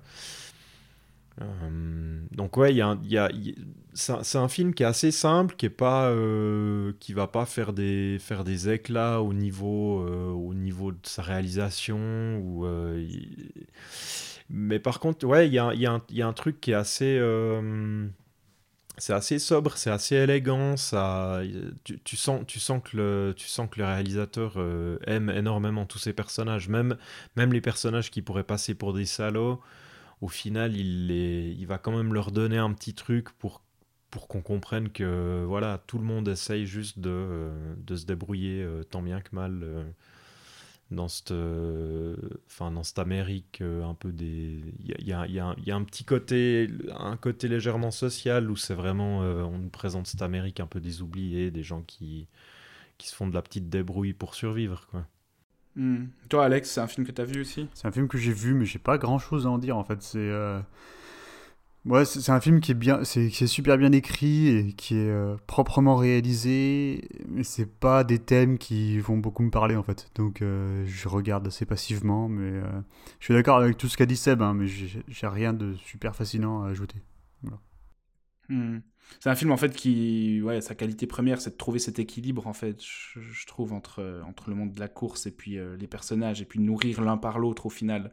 Enfin, on sent que il y a aucun aucun des, éléments à la fois les éléments humains ou les éléments de course qui sont alliés qui sont un alibi, qui sont traités comme un alibi ou comme un prétexte, comme un faire valoir de, de l'autre. Et ouais, je suis aussi d'accord avec ce que tu as dit Seb et il capte quelque chose de l'Americana que je trouve assez touchant au final avec des, des personnages super bien écrits.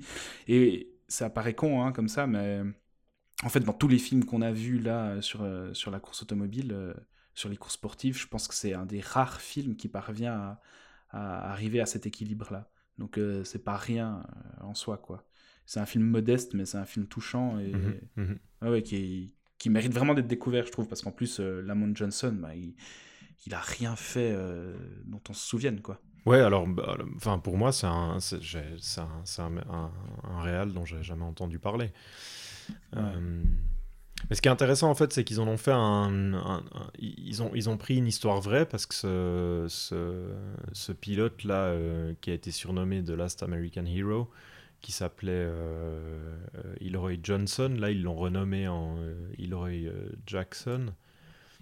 Mais En fait, le, Mm. mec, euh, le mec a vraiment existé, puis apparemment, c'est une légende, euh, une légende du NASCAR. C'est un type. euh, Ouais, ouais, ouais. mais ce qui est intéressant, c'est qu'ils vont pas trop, ils vont pas s'attarder sur ça. Il y aura pas, ils vont pas euh, terminer le film avec euh, avec euh, des hum, euh, comment, avec des, des, des petits panneaux de fin pour nous dire euh, machin machin, fais ceci, c'est une histoire ouais, vraie, ce qu'il est devenu, blablabla. Au final, ouais. ils s'en foutent. Ils ont un point de départ. euh, ils ont un point de départ pour raconter une histoire. Ils s'en tiennent plus ou moins à ce qui, ce qui est arrivé au type. Et puis on se retrouve avec un film. Ça, Il y, a- il y a vraiment, il y a vraiment un truc, un truc très typique du, du cinéma de cette époque-là. euh, euh, aux États-Unis où, euh, où, on est assez en retrait, ils vont pas trop appuyer, ils vont, euh, il y a pas mal de, hum, comment dire, on, sent qu'ils ont envie de, de, de, de- se rapprocher de choses plus simples. euh. Puis du coup, ça marche parce qu'on se retrouve dans un sujet un peu euh, qui pourrait être assez, euh, assez spectaculaire et puis il va, il va un peu casser ça. Moi, c'est vraiment, ça, ça m'a vraiment, euh, je pense, dans, dans toute la série de ces films de course qu'on a vus, même si c'est pas le plus impressionnant ou, euh, ou le plus ébouriffant, euh, je pense que c'est un de ceux que j'ai préféré. ouais. Ouais. Et en fait, c'est clair, on est, on, on est pile dans le ton des années 70, un peu, le, un peu le nouvel Hollywood. On est proche du cinéma de Jerry Schatzberg aussi, je trouve, dans le traitement des personnages et même dans le traitement de l'image. Et ouais, il y a, comme tu dis, cette, hum- cette humilité où on n'en fait pas des caisses et puis euh, on, est, on est en mode mineur, mais au final, euh, on, on livre un truc euh, assez marquant, je trouve. ouais. Et puisqu'on parle de, de films qui sont adaptés d'une histoire vraie, ben on va passer au suivant. En 1975, Death Race 2000, c'est aussi de Paul Bartel, c'est aussi, c'est aussi adapté d'une histoire vraie, non? Ça, qui, qui est-ce Oui, qui, oui, nous pitch, euh, qui est-ce qui nous Non, pitch mais- ce chef-d'œuvre produit par Roger Corman? Ah, mais moi j'ai étudié ça au lycée. Hein. c'est- Euh, Dans, encore, encore, dans tes encore manuels d'histoire. Encore d'histoire, ouais, tout à fait. Alors, ça parle, ça, par- ça parle de quoi, Death Race Euh, 2000 Death Seb Race 2000, c'est. euh, c'est quoi C'est une espèce de. C'est une- c'est- c'est de l'anticipation, en fait, où, euh, où les États-Unis, euh, pour se. Sont, sont dirigés par le parti unique Ah bipartisan. oui, alors ça, je me souvenais même plus. Ouais, ouais, ouais, c'est complètement invraisemblable. C'est épique, ça. Euh, et du coup, euh, du coup, on est un peu, on retombe un peu dans un truc de, de romantique où euh, pour pour pour un peu contrôler la population, on va leur offrir des jeux sanglants qui, en l'occurrence, ici, euh, sont, tiennent euh, dans une course qui euh, qui traverse quasiment tout le pays où les pilotes doivent euh, enfin peuvent marquer des points en, en- défonçant les passants euh, qui, qui auraient sur leur, euh, sur leur chemin. Ce qui est très drôle en plus, c'est que le film, enfin, t'as le, le, le- le présentateur de la course euh, qui va prendre le temps de nous expliquer que, que si tu shootes, euh, si tu shootes des, des vieux et des enfants, ça va te rapporter plus de points que si tu shootes... euh, Ouais, ouais, alors j'ai noté, ça c'est une femme rapporte 10 points de plus qu'un homme, un adolescent c'est 40 points, et un enfant de moins de 12 ans c'est 70 points, et un vieux de plus de 75 ans c'est Ouais, 100 voilà. points. quoi. et en fait, euh, tu, peux arriver, tu peux gagner la course même si tu n'arrives pas premier, si tu as défoncé assez euh, de personnes sur le trajet. Ouais, puis du coup, ça donne, ça donne lieu à des, ça donne lieu à des trucs complètement invraisemblables où les types, euh, les types n'ont plus aucune pitié, ils ont un cynisme absolu où ils vont, ils vont jusqu'à, jusqu'à écraser les membres de leur propre équipe. Euh, euh, Ou écraser des, des- des infirmières qui promènent des vieux. Ouais, voilà. Ouais, non, les infirmières qui ont, les infirmières qui, ça, ça, je crois que c'est vraiment une des idées fantastiques du film, c'est les infirmières qui vont aligner des vieux sur la route pour dire que c'est le, que c'est le jour de, euh, comment t'appelles ça, de, de, enfin, c'est tous les vieux qui ont décidé de mourir. Ils les alignent, puis ils attendent, euh, ils attendent la voiture, mais du coup la voiture, euh, la voiture va prendre tout le monde par surprise, puis va aller renverser toutes les infirmières au lieu de ramasser les vieux. Ouais, donc c'est un pur produit d'exploitation, euh, hyper jouissif mais hyper incorrect, même si au final la morale est quand même sauve. Et puis, bah, il y a quand même pas n'importe qui dans le film. Il y a David Carradine qui joue Frankenstein, un pilote défiguré. Et puis on a surtout une des premières apparitions marquantes de Stallone, quoi. En mitraillette Joe Vitarbo, qui est un pilote euh, qui a des mitraillettes sur sa voiture et puis qui, en fait, on voit déjà le personnage de Rambo au travers du rôle de Stallone parce qu'il il va se lever en mitraillant dans le vide et en hurlant. Ouais, j'avais vu, euh, j'avais vu Death Race 2000. C'était, euh, alors c'était soit une nuit en Ireland, soit une, une soirée de hallucination collective à Lyon. Moi, je trouve ça, Euh, je trouve ça, c'est- je trouve ça injuste de le passer dans une nuit nanarlande. Euh, et je sais plus si c'était l'un ou l'autre, je sais plus. Euh, c'est peut-être les élus collectifs, mais enfin ou l'étrange festival de Lyon comme ça s'appelait à l'époque. Euh, mais euh, c'est un truc, c'est un truc, c'est vraiment un truc à voir en festival ou au moins avec des potes quoi. Euh, c'est parce que j'avais essayé de me le refaire il y a quelques années tout seul et pff, c'est du Paul Bartel quoi. Le Paul Bartel, moi ça passe pas très bien en fait. Je trouve ça mou du genou. Euh, J'avais aussi vu euh, Eating Raoul de Bartel. Hmm. Euh, et c'est pareil, il y a des idées, mais tu dis, mais c'est une mine d'or d'exploitation, ça, ça devrait me, ça va me faire, me, me faire me mourir de rire, quoi. Mais, mais non, quoi. Ouais, je, trouve, je trouve ça mollement fait, quoi. Euh, Bah, c'est mollement fait, mais en fait, tout tient dans les idées euh, incorrectes du film et puis Bah euh, ouais, subversives mais- du film. Et moi, ça, me- moi, ça je l'ai vu seul et sobre, ça m'a, ça m'a entièrement satisfait. mais, quoi. ah bon? Enfin, ouais, je sais pas. Peut-être que je suis trop, peut-être que je suis trop à cheval sur, euh, sur le caractère formel des films, mais euh, même si on a les meilleures idées du monde, si on sait pas les exprimer correctement, bah, moi ça m'intéresse pas quoi. Donc bon voilà, pour, pour la déconne quoi, entre potes euh, ou en festoche, euh, moi je trouve que c'est cool, mais après au-delà de ça, je, me- je me l'inflige pas chez moi tout seul quoi. Mais euh, Mathilda, la demoiselle à la svastika, euh, Ariane qui, qui, qui crie Blitzkrieg quand elle écrase des gens, ça, ça ne va pas. Ouais, mais c'est pas assez. ça, ça, ça ne te, ça ne te contente C'est pas. pas assez. Tu sais, enfin, bon, je sais pas, il y a, des- que il y a- si vous y a des films qui sont totalement centrés sur ce genre d'idée. Euh, par exemple, Iron Sky. Euh, mais, mais enfin, Non, mais Iron Sky, il y, a un humour- il y a un humour qui est lamentable dans Iron, Ouais, mais Iron c'est- Sky. mais c'est pareil, c'est basé sur les idées. Iron Sky, il y a, il y a aucune, il y a aucun savoir-faire. Même les idées sont nulles parce que les, tous, les, tous les rouages comiques du film tombent à plat. Enfin, c'est un, un, un humour euh, pipi caca, Bah, mais pathétique, ouais, enfin, quoi. enfin, mais- Alors que là, il y a quand même, euh, il y a quand même un soin du costume, de la voiture, de la voiture un peu pimpée. C'est, un, un film qui, qui est une adaptation presque de, des Fous du volant, quoi, visuellement, parce qu'on a ces voitures euh, complètement fantastiques. euh, on est proche du Howard Hawks et puis de la série euh, Les Fous volants, Euh, pas du Howard Hawks, du Blake Edwards, je veux dire, et puis de la série Les Fous volants. Enfin, je sais pas, je te trouve sévère. Moi, c'est le truc qui m'a bien plu, c'est qu'au final, euh, j'avais plus l'impression de regarder un cartoon qu'autre chose, quoi. C'est cheap, c'est un Ouais, peu. Euh, le mec qui réalise ça, t'as l'impression de regarder un Benny, un, un, un Hill où le mec qui court. euh, Enfin, oui, oui. Enfin, d'ailleurs, c'est exactement ça. Ils ont accéléré la vitesse. euh, la vitesse de défilement de l'image et puis du coup les bagnoles c'est complètement insensé de temps en temps t'as les gens qui courent qui courent euh, qui courent trois fois plus vite que ce qu'ils devraient euh. il y a il- enfin le, le, le côté un peu euh, un peu ringard pour le coup euh, chez moi il participait au plaisir aussi Ouais, c'est clair. c'est, c'est- c'est- clairement je vais pas euh, je vais pas forcément le revoir euh, très rapidement mais euh, pour un pour un truc qui dure 1h20 euh, Putain, les- avec, euh, les- avec les- Stallone qui passe son temps à gueuler euh, moi ça me fait ça me suffit quoi Les mecs, ils s'extasent sur Paul Bartel, mais ils pissent sur Tony Scott. C'est pas possible, ça. On y vient, on y vient. Mais bref, si vous.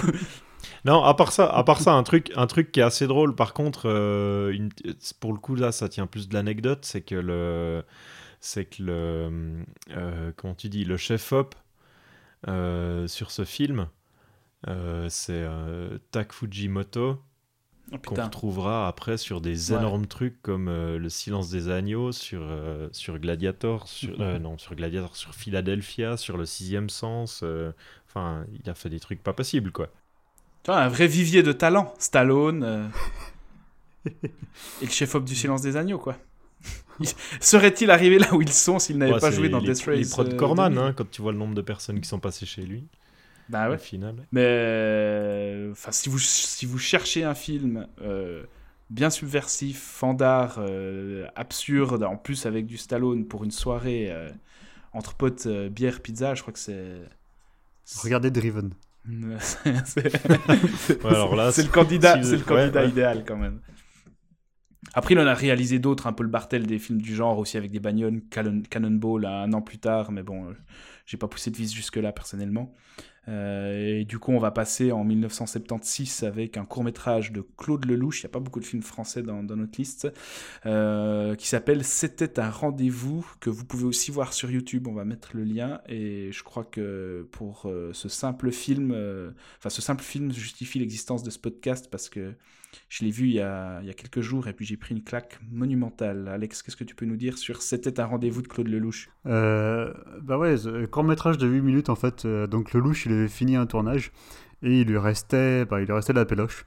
Et, euh, il s'est dit, bah, je vais utiliser la pellicule qui me reste pour, euh, pour, pour essayer quelque chose qui n'avait pas été fait avant. Donc, ce qu'il a fait, c'est que euh, il a monté une caméra, donc une éclair Caméflex euh, gyrostabilisée à l'avant de la voiture.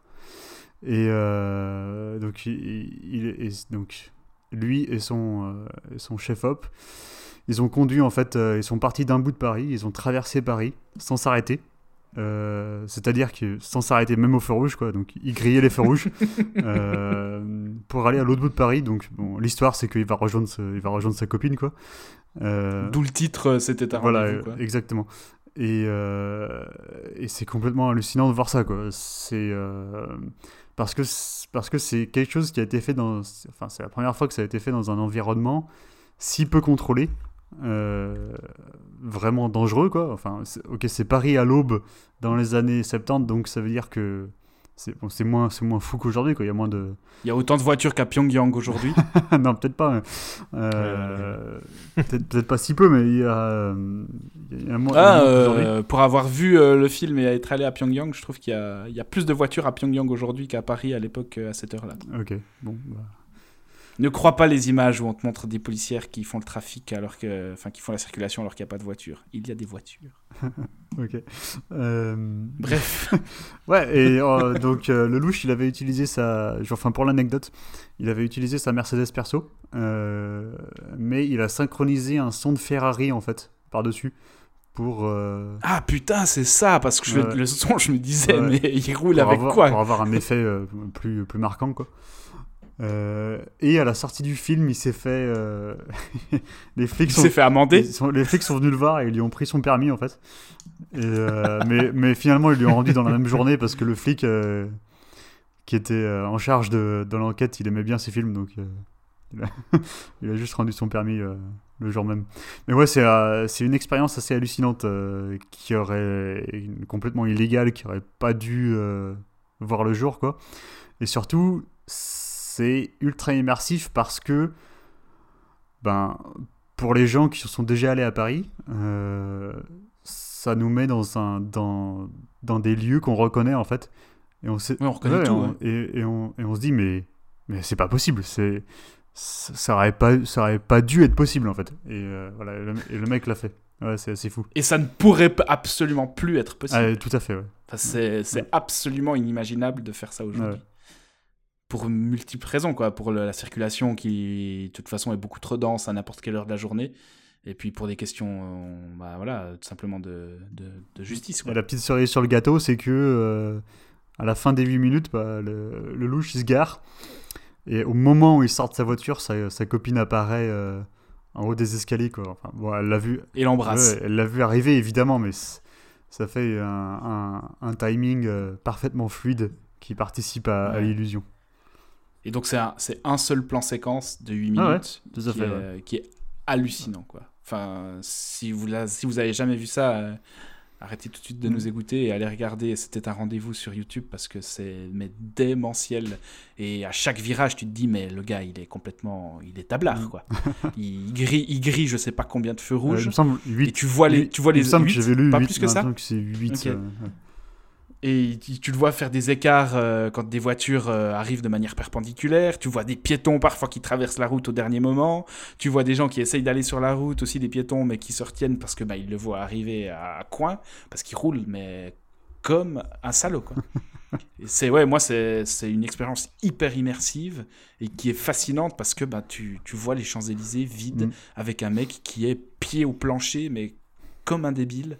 Et euh, enfin, c'est c'est une expérience sensorielle et puis euh, ouais, de d'a- d'appropriation du lieu comme on, comme on peut- comme on peut plus le faire sans, sans effets spéciaux aujourd'hui. Dix- 18 feux rouges, pardon, c'est dans mes notes. 18 feux rouges. 18, ah oui, il me semblait bien qu'il y en avait plus que 8 parce que j'étais là, non mais euh, il, il est, il est fou quoi. Donc en fait, il va de la porte Dauphine à la... au Sacré-Cœur. Euh, donc il traverse Paris. Quoi. Et on voit l'Arc de Triomphe, la place de la Concorde, l'Opéra les Ah, il traverse le Louvre, il traverse le fucking Louvre, là où il y a les pyramides, il, il- il y va quoi. Parce que bon, à l'époque, c'était encore une, une route euh, praticable pour les, par les voitures, mais enfin, quand on connaît bien Paris, quand on a effectivement les lieux en tête et qu'on qu'on voit le film, mais on, on hallucine. Tu l'as vu, Sébastien? Oui, oui, je l'ai vu. Alors, je l'ai, pas- je l'ai pas, pas vu, euh, je l'ai pas revu récemment, mais, euh, mais je garde. Ça fait partie de ces films où, euh, enfin, l'ai, je l'ai, je l'ai peut-être vu deux fois, puis je garde un souvenir hyper, euh, hyper net du truc, quoi. D'ailleurs, d'ailleurs, en fait, j'ai de la, j'ai de la peine à trouver un exemple de film où t'as des, où t'as des, t'as des courses, des courses poursuites ou peu importe dans Paris qui ait réussi à être autant, euh, autant immersif que celui-là, en fait. Il y a, il y a un truc, euh, il y a un- une, un- une énergie assez dingue qui se dégage euh, du Bah, film. des, des courses dans Paris, enfin, il y a, il y a pas une. Ouais, Bah, il y a eu un Frankenheimer, euh, Ronin. ok. Ouais, il y a, y a, Euh, il y a, avec, euh, y a Ronin, et, euh, euh, Ronin, ça c'est peut-être un, ouais. des, un des plus solides euh, dans ce genre de truc. Ouais. Il n'y a pas Fantomas aussi Ouais. hein Dis donc, Il doit y avoir un Luc Besson, on a oublié Taxi. j'aime beaucoup, bah, Taxi, beaucoup, les euh, gars. j'aime beaucoup André Hunebelle. Ne dites pas de mal de Fantomas. Taxi. Oui, taxi, ouais. ouais. Il fallait qu'on parle de Taxi. Bon, c'est pas de la course autorisée.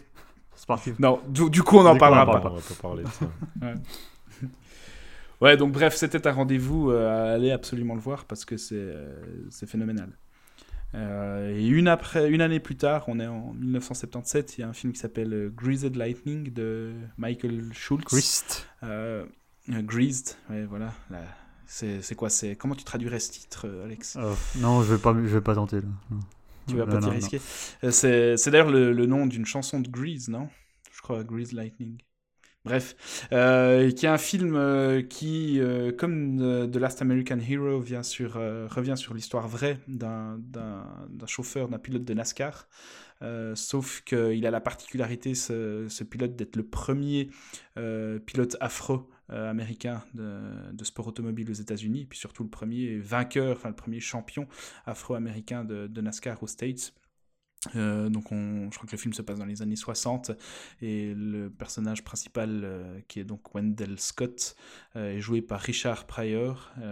C'est un film qui un peu à la manière de Last American Hero je trouve parvient à, s'approprier un sujet en restant très juste, en n'en faisant pas des caisses, et puis avec un soin de l'image quand même, avec cet équilibre aussi entre personnages et puis éléments de, de film de, de course.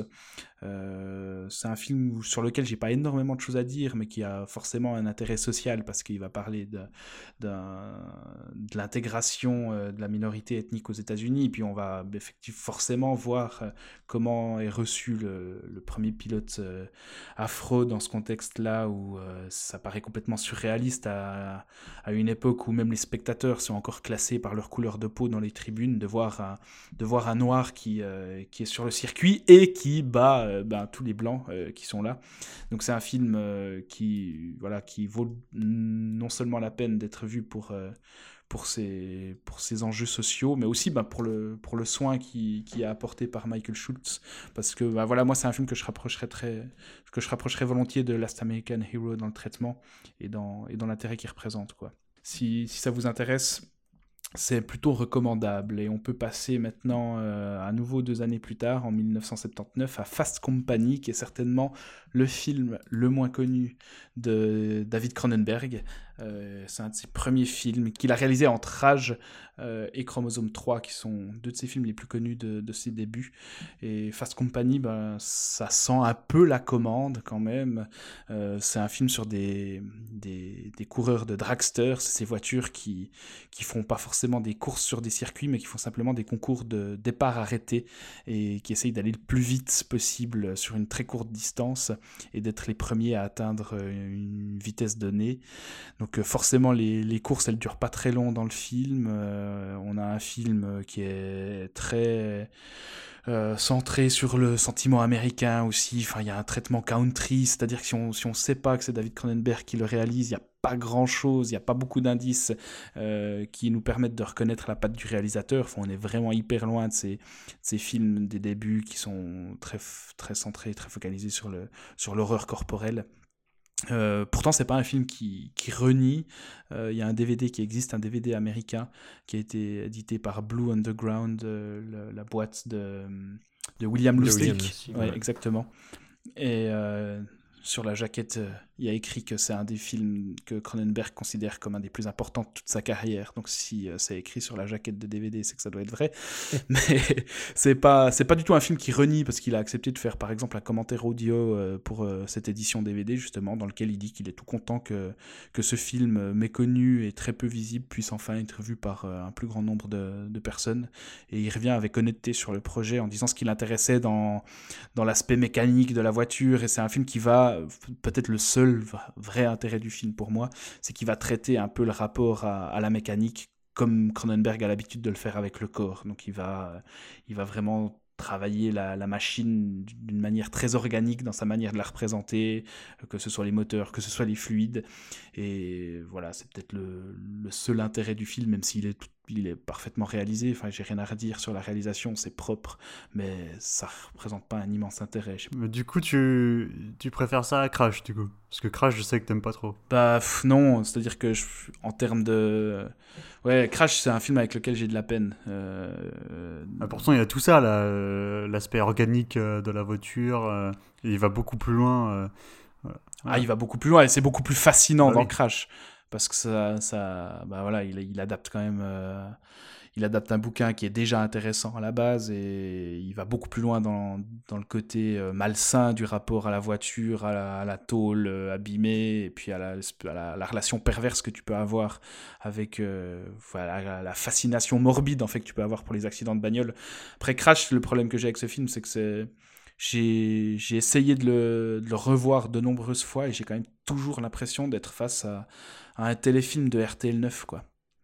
C'est un truc qui passait à RTL 9 quand, euh, quand j'avais 10 ans et devant lequel je me faisais chier. Et j'arrive pas à passer euh, au-delà de cette impression de, de vieux film de cul euh, ringard. Je sais que je suis un des seuls à penser. Alors pourtant, que Cronenberg, c'est un, des réalisateurs qui fait partie de mon panthéon. Quoi, mais... tu, veux que, tu veux que je t'en montre des vieux films de cul J'en ai un paquet, ça n'a rien à voir avec non, mais à, part ça, à part ça c'est marrant que tu dis ça parce que, enfin, moi, Crash, j'ai pas, je, je crois que je l'ai pas revu depuis, depuis presque 15 ans. Euh, c'est plus ou moins euh, plus ou moins le même avis qui me reste en tête en fait je l'avais vu j'ai dû le voir deux fois euh, au tout, tout, début des années 2000 quelque chose comme ça c'est vraiment c'est un des rares films de Cronenberg sur lequel je, je bloquais complètement hmm. il y avait un truc je crois je, je pense que c'était dû en partie à la musique qui me qui me fatiguait passablement euh, puis aussi, je, crois que j'avais vraiment complètement bloqué sur le concept quoi, de ces gens qui. Euh, enfin, je me souviens même plus vraiment de ce qui bah, se passe. Des gens qui baissent sur des carcasses de voitures, quoi. resté assez distant, quoi. Mais du coup, euh, je crois qu'il y a quoi? Il, y a un... il me semble qu'il y a un nouveau master. Il y a un master 4K qui, a été préparé. qui a été présenté à Genève au... au GIF il y a quelques jours en présence de Cronenberg. Et pour dire, j'ai pas fait le déplacement alors que c'est Cronenberg, parce que bah ouais, c'est un film avec le avec lequel j'arrive pas quoi. Je pense que c'est aussi beaucoup dû en ce qui me concerne à Deborah Kara Unger qui joue le rôle féminin principal qui a vraiment pour moi la gueule de l'actrice du film de Boulard, enfin le vieux Boulard de RTL9 quoi. C'est ça qui est génial, non? Mais euh, je, je, sais pas, il faut que je lui redonne une chance dans, dans, les prochains mois, prochaines années parce que. Ok, mais donc, donc tu dirais Fast Company, ça, ça anticipe quelques thèmes quand même de Crash? Ah, il, faut, il faut le dire hyper vite. Mais il n'y a pas de relation. Mais c'est à, à, découvrir pour les fans de Cronenberg. Bah, ouais, forcément. Je pense que c'est. Enfin, il n'y a aucun film de Cronenberg. Si, si, si, vraiment vous, vous adorez Cronenberg comme moi, je pense que ça vaut la peine d'être vu. Euh, ne serait-ce que pour voir ce que ça donne quand Cronenberg euh, fait un film qui est a priori euh, absolument sans lien avec ses obsessions habituelles. Mais je trouve qu'il a. Ouais, son, traitement de la machine n'est pas du tout inintéressant. Après, ces personnages, voilà, on retrouve un peu des personnages euh, euh, comme ceux qu'on a évoqués dans Last American Hero, enfin des, des rednecks, euh, de, la, white trash assez bas du front. Mais ouais, il y a un traitement qui est, qui est honnête, qui, est, qui, qui démérite pas au final. Après, moi je me fais chier devant le film, quoi. Et ouais, il n'y a pas Howard Shore à la musique, donc il n'y a pas grand chose non plus pour pour, euh, pour, motiver, euh, pour motiver à le voir, à part euh, si vous voulez vous collectionner tous les Cronenberg. Mais toi, t'aimes bien Crash, Alex? J'aime bien, ouais. Tu sais, je suis un peu sale, moi, quand même. Ouais, ouais, non, ça, je sais. mais je savais pas que Seb t'aimait pas Crash non plus. Mais ouais, enfin, j'aime pas Crash. Tu vois, c'est un film que j'ai pas revu. Ouais, que t'étais dans cette relation un peu. J'ai pas revu depuis tellement d'années que du coup, j'en sais rien. Si ça se trouve, je vais le revoir, puis je vais trouver ça, je vais trouver ça incroyable. Donc, ça, ouais, moi je pense que ça fait 10 ans que je l'ai plus vu. Hein, ouais, bah, euh, moi je te dis, je pense que la dernière fois ça doit, ça doit, être, au, ça doit être au tout début des années 2000, quoi, quand. Euh, enfin. plus, ou moins la période où je m'étais mis à découvrir plein de, plein de Cronenberg en même temps, un peu de cette époque. Enfin, de cette époque, euh, de, de, au-delà de ces films les plus connus. Mais du coup, non, il faudrait que je le revoie, j'en sais rien. Ouais, donc de toute façon, on va pas parler plus longtemps de Crash parce qu'il parle pas de course sportive, il parle juste de gens qui baissent sur des voitures déglinguées. Euh, et on va passer à ton film préféré, euh, Alex, puisqu'on va parler de Days of Thunder de Tony Scott, sorti en 1990. Ah, on fait un bond de plus de 10 ans quand même. Là. Ouais, années 80, euh, la pénurie. Ok. Days of Thunder, ouais. Bah, je, suis le seul parmi nous à bien aimer le film, il me semble. Ouais, ouais, je crois bien. ouais. Non, c'est juste que. bon, c'est un c'est un des moins bons que Tony Scott, mais euh, il y a quelque chose dans le film qui me qui, fait que j'arrive pas à décrocher en fait je sais pas. Par exemple au, début du film le, premier axe je dirais peut-être les les 20 premières minutes à chaque fois que je regarde le film, j'ai l'impression qu'il manque des scènes, ou enfin pas forcément qu'il manque des scènes, ou plutôt que normalement il aurait dû y avoir plus de scènes euh, explicatives euh, de, présentation euh, de l'histoire des personnages, et que finalement Scott il s'est dit non non on, est lag, on est lag et ça, ça, passera.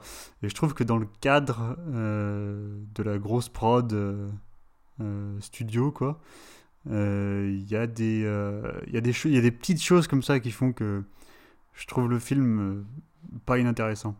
Et puis aussi niveau mise en scène des courses, je trouve que il s'en sort plutôt pas mal. Il y a même quelques quelques idées moi qui me plaisent. Par exemple je pense que c'est dans la première moitié du film, bon, je sais plus exactement mais il y a une course où en fait la, la caméra est déjà posée sur la route. Et euh, donc il y a la voiture, euh, la voiture conduite par Tom Cruise qui, euh, qui passe en fait. Et au moment où la voiture passe, c'est comme si la caméra se réveillait et, et commençait à, capter la, la, diégèse en fait qui est générée par le passage de la voiture. en fait, la caméra, quand je dis elle se réveille, je, veux dire qu'elle se lève vraiment. Il y a un mouvement vertical de la caméra au moment où la voiture passe. Voilà, c'est un détail, mais je trouve que c'est des idées qui sont pas inintéressantes. Ouais, ben moi, c'est. Tony Scott, c'est d'habitude un réalisateur que j'apprécie euh, parce que bah, déjà, c'est un réalisateur que tu reconnais, qui a, qui a une approche particulière du cinéma. Et ça m'arrive très rarement de m'emmerder devant ses films, même si j'en ai rien à carrer des sujets, parce que je trouve qu'il a une énergie de mise en scène. Et là, même si effectivement il y a des séquences de courses qui sont bien troussées, et ça fait, c'est peut-être euh, depuis euh, Le Mans, euh, ce qu'on a vu de mieux euh, en termes chronologiques, hein, dans, la mise en scène des, séquences de course. je trouve que le film est balourd dans ses relations entre les personnages et dès le moment où Nicole Kidman arrive dans le film et que la relation avec Tom Cruise s'installe, moi c'est plus possible quoi. Je retrouve pas le Tony Scott survolté et puis qui arrive à aller à l'essentiel et puis qui me donne, qui me donne de quoi me contenter toutes les 10 minutes. Donc euh, je trouve que c'est un des moins bons Scott, moi. Bah non, mais forcément, faut pas comparer avec euh, Man on Fire ou Domino ou des trucs comme ça, quoi. C'est beaucoup plus cadré, mais. Euh, mais même Top Gun, tu vois, Top Gun, dans son côté ringard, ultra kitsch, moi, il m'emporte beaucoup plus que, que des Parce qu'il y a des avions ou Parce qu'il y a des plus gros engins, ouais, ouais c'est ça. Parce que c'est crypto Parce que c'est crypto j'allais dire. Il n'y a pas, y a pas de, de match de, de volleyball de torse nu euh, dans Days of Thunder, donc euh, bah, c'est. Bon, et c'est quoi votre problème avec la course en fauteuil roulant exactement? C'est ça, c'est peut-être le meilleur passage du film. Hein, ah non, moi j'ai pas de problème avec cette scène. Hein. Euh, pour, pour le coup, je crois que c'est vraiment un des moments du film qui m'a fait, qui m'a fait, qui m'a fait bien rire ça, ça, ça, part dans un truc, euh, ça part dans un truc euh, tellement absurde. C'est quoi C'est les deux pilotes rivaux qui se retrouvent à l'hôpital en même temps et puis euh, ils sont, ils sont rivaux au point de faire une course en chaise roulante dans les couloirs de l'hôpital. Oui, et du coup ils deviennent amis. je trouve ça génial. oui, oui, oui, oui. Ah, je trouve ça beau, moi. dans, dans, dans, dans, une approche kitsch et un peu ringardos, quoi. Je trouve, moi, ça me parle. Enfin, on reconnaît, on reconnaît la patte de Tony Scott, on reconnaît, euh, on reconnaît sa signature, ses plans, euh, ses, ses, plans hyper compressés au téléobjectif, euh, avec, t'as l'impression, enfin, comme dans, dans, dans quelques-uns des films de cette période qu'il a tourné, où t'as l'impression que les journées chez Tony Scott, elles existent uniquement entre 17h et 19h. Le reste de la journée n'existe pas chez lui. Euh, mm. C'est uniquement, euh, uniquement au coucher de soleil. Mais à part ça, non.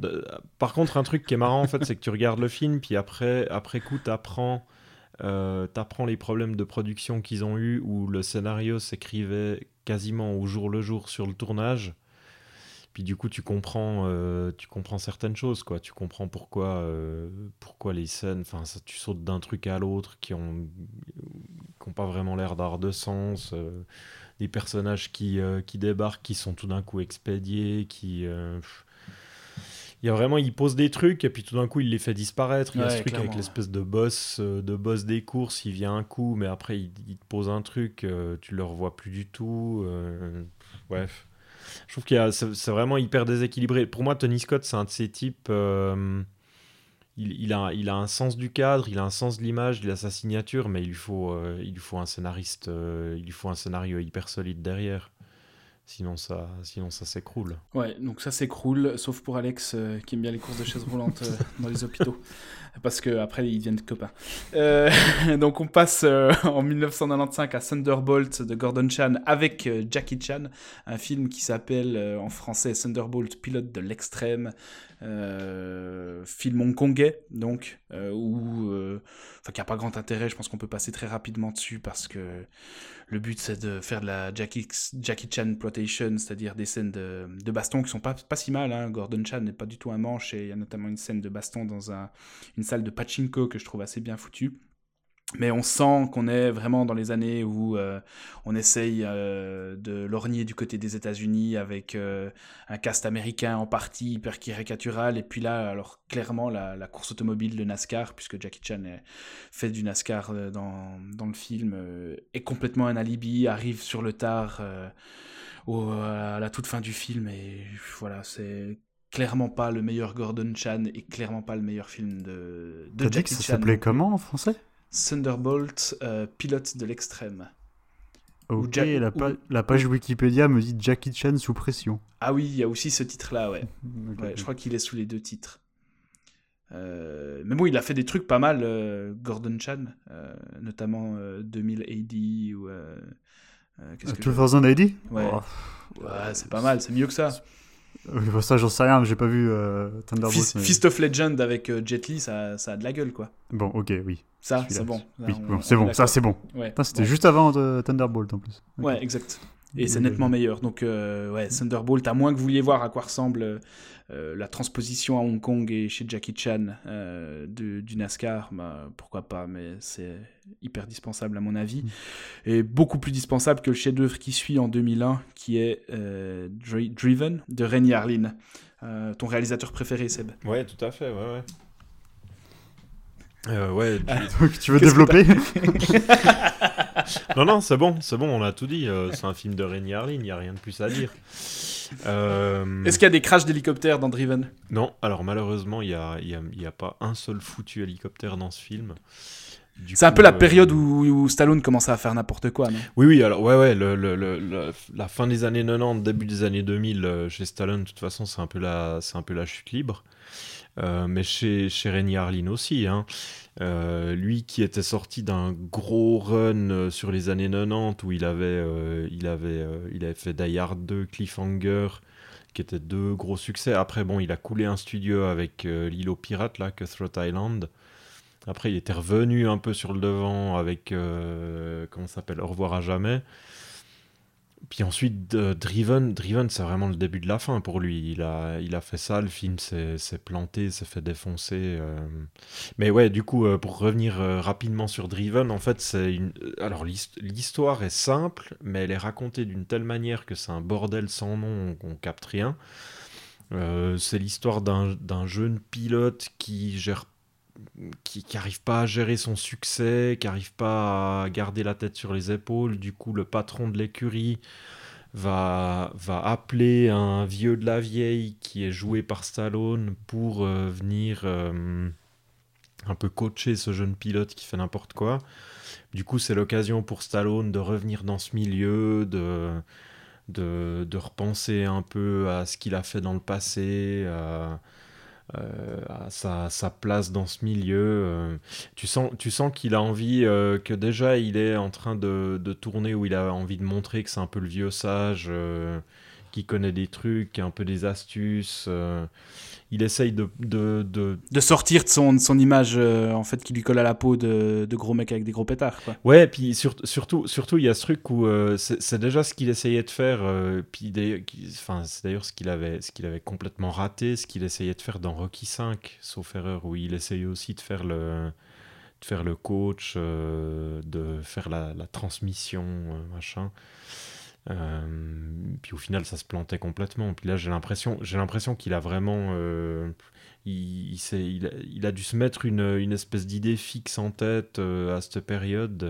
Sauf que par-dessus, tu rajoutes la, la réale de Rémi Harlin qui devait être sous rail de coke non-stop d'un bout à l'autre du tournage qui faisait absolument n'importe quoi. Je pense qu'il s'était dit qu'en secouant sa caméra dans tous les sens, en filmant des culs, euh, et puis en faisant des espèces d'effets, de, des, espèces d'effets spéciaux complètement foireux, de, as des gouttes de pluie de synthèse. Euh, c'est une, collection de trucs invraisemblables à ne pas faire.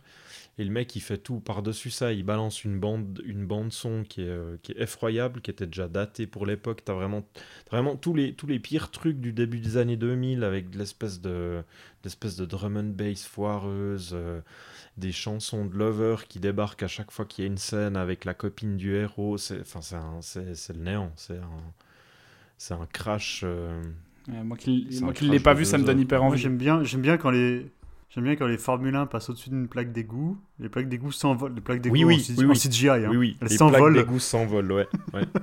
D'ailleurs, il y, y, y, a une très longue course de Formule 1 dans les rues. À Chicago, euh, en plein centre-ville. Qui n'a aucun sens. Les types sont un espèce de, sont un espèce de, d'apéritif mondain euh, pour je ne sais plus quelle raison. Tout d'un coup, le, jeune pilote pète un câble, prend une des bagnoles qui était posée là euh, en guise de décoration, il part avec et Stallone du coup monte dans la deuxième bagnole qui est à disposition. Et là, on se tape 15 minutes de course complètement illisible euh, dans les rues de Chicago où justement tu as euh, T'as les, les, les bouches d'égout qui s'envolent, t'as les stations de bus, enfin les vitres des stations de bus qui explosent au passage des voitures, euh, ça soulève euh, une centaine de jupes euh, sur le chemin, enfin c'est absolument n'importe quoi, mais c'est... Ça, ça, pourrait être marrant si c'était pas aussi long. C'est quoi, deux heures? Ouais, ça dure deux heures et tu les sens passer. Tu les sens vraiment passer. Donc, euh, Driven, bah, à éviter, c'est clair. Et puis d'ailleurs, le film suivant, 2006, euh, film des studios Pixar réalisé par John Lasseter, entre autres, Cars, euh, que j'avais pas vu et que je me suis refait dans la perspective de. Enfin, que j'ai découvert dans la perspective de ce podcast. Et j'aurais clairement dû m'abstenir parce que je pense que c'est vraiment ce que j'ai vu de pire chez Pixar. Euh, pourtant j'aime bien Pixar, hein, mais là je, je, sais pas ce qui a motivé ce projet. Déjà l'idée je la trouve complètement conne. Mais à la limite on pourrait raconter quelque chose d'intéressant avec des voitures qui parlent et puis qui prennent le bus. Mais j'ai trouvé ça lamentable en termes de scénario, euh, la découverte euh, de, des, classes sociales par la voiture de luxe. Enfin je sais pas, je comprends pas du tout le film, ce qui en fait l'intérêt. Donc euh, pour moi, c'est vraiment le, le, bas, le bas du panier chez Pixar. Quoi. Vous l'avez vu, je crois, vous, mais il y a longtemps, et puis vous êtes à peu près du même avis que moi. Hein. Ah non, pas vu. En ah, tu l'as pas vu? Ouais, bah regarde le bas parce que franchement, il paraît que, le, il paraît que la suite est encore pire.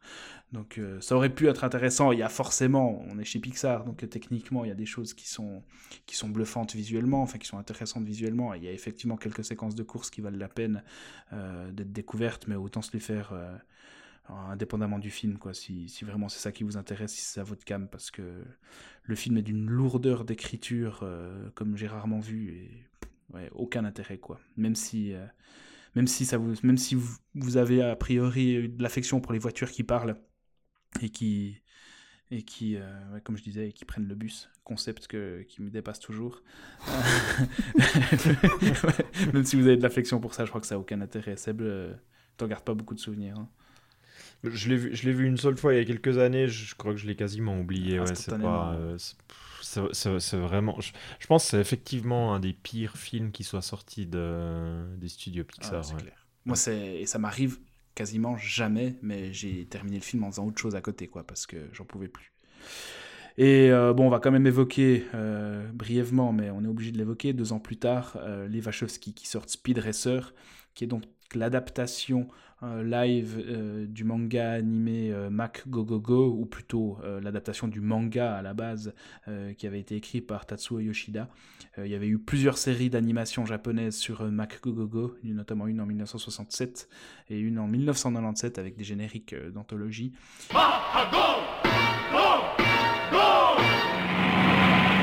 Et là, en 2008, les Wachowski reviennent donc avec ce film que moi je trouve assez éblouissant visuellement, euh, Alex, tu as deux, trois trucs à nous dire sur Speed Racer? Euh, Oui et non. Enfin, euh, c'est un film que j'adore, hein, évidemment. C'est une prouesse technologique et cinématographique comme on en voit assez rarement.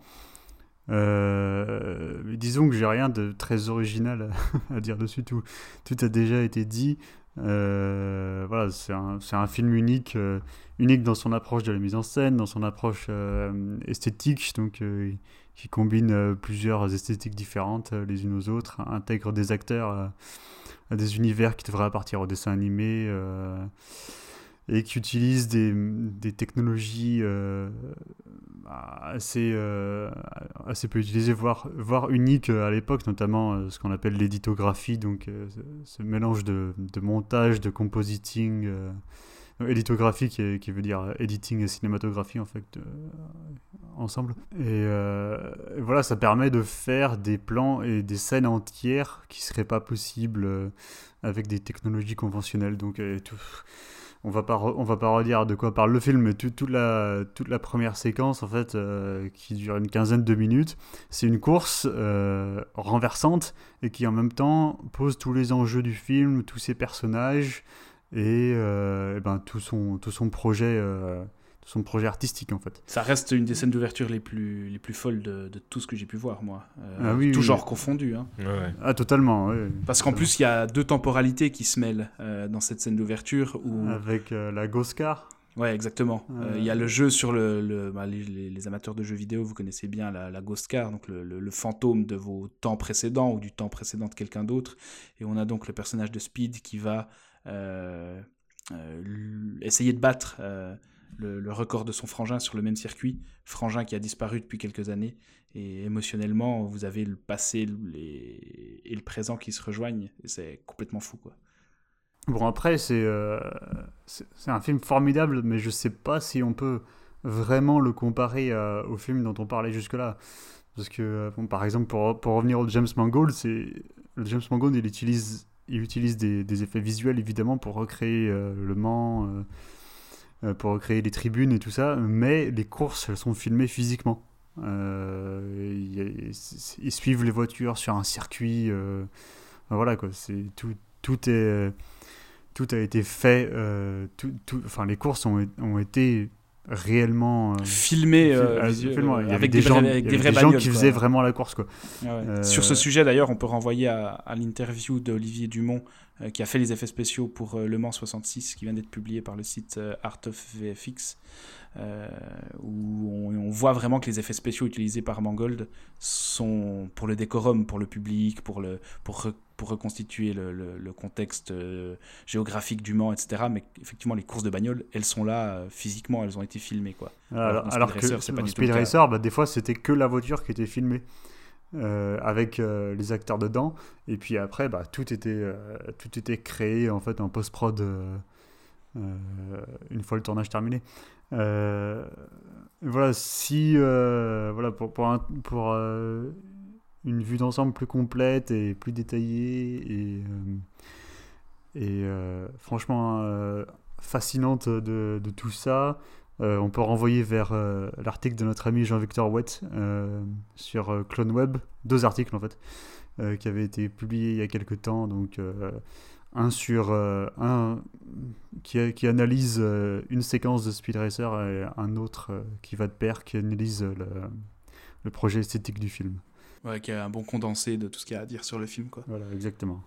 Seb, tu partages l'enthousiasme bien Ouais, moi j'adore, j'adore. Ouais. J'ai j'ai peut-être deux trois réserves euh, sur quelques. sur, le, sur le gamma et le singe? Ouais, voilà, sur quelques idées de scénario qui sont un peu foireuses. T'as as un, un petit peu le sentiment que le, que le studio a dû appuyer euh, à deux, trois endroits, mais sinon, euh, je, je- je pense, je pense qu'avec le, avec le premier Matrix, ça, ça reste le film des frères, enfin, du coup, maintenant, sœurs Wachowski, qui me qui me bluffe le plus. Quoi. Je l'ai revu il y a, il y a quelques mois, c'est. euh, Enfin, t'es scotché à ton, à ton siège euh, d'un bout à l'autre. Ce, ce qui- est intéressant en plus avec le film, euh, c'est sauf erreur, c'était un, des- un des premiers films aussi à, à être euh, presque intégralement tourné en, en digital sur de, la, sur de la grosse caméra.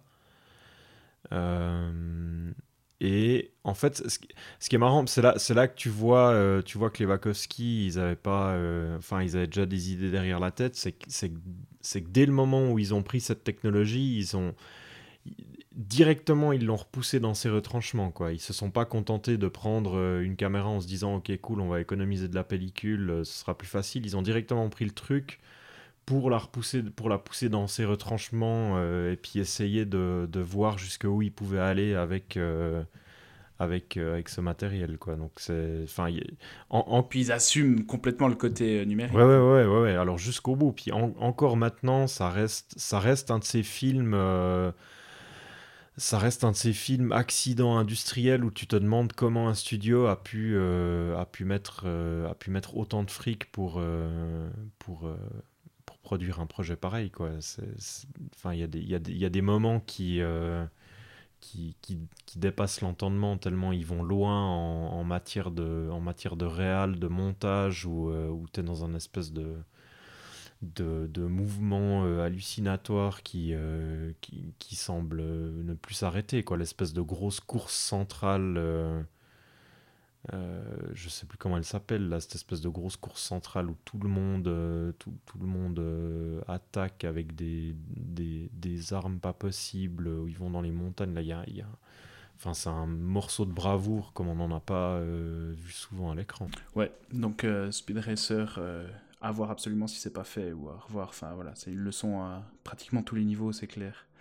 Et en 2009, euh, on n'a pas beaucoup parlé de films euh, asiatiques parce que c'est pas un genre euh, qui est vraiment extrêmement traité par le cinéma asiatique, mais on a quand même le film d'animation Redline de Takeshi Koike qui se rapproche visuellement un peu de ce pu qu'ont pu faire les Wachowski sur Speed Racer. En tout cas, c'est peut-être la comparaison la plus pertinente avec tous les films dont on a parlé qui est un film que moi j'aime bien parce que c'est vraiment bah, là aussi on exploite l'animation au maximum euh, pour euh, montrer à quel point la vitesse peut devenir euh, peut devenir folle euh, dans des courses futuristes parce qu'on est aussi dans un futur lointain. Euh, ici, on est, c'est des courses qui sont semi-légales parce qu'il y a une forme de gouvernement fasciste euh, qui interdit ces courses qui ont lieu sur des planètes révélées au dernier moment dans l'univers.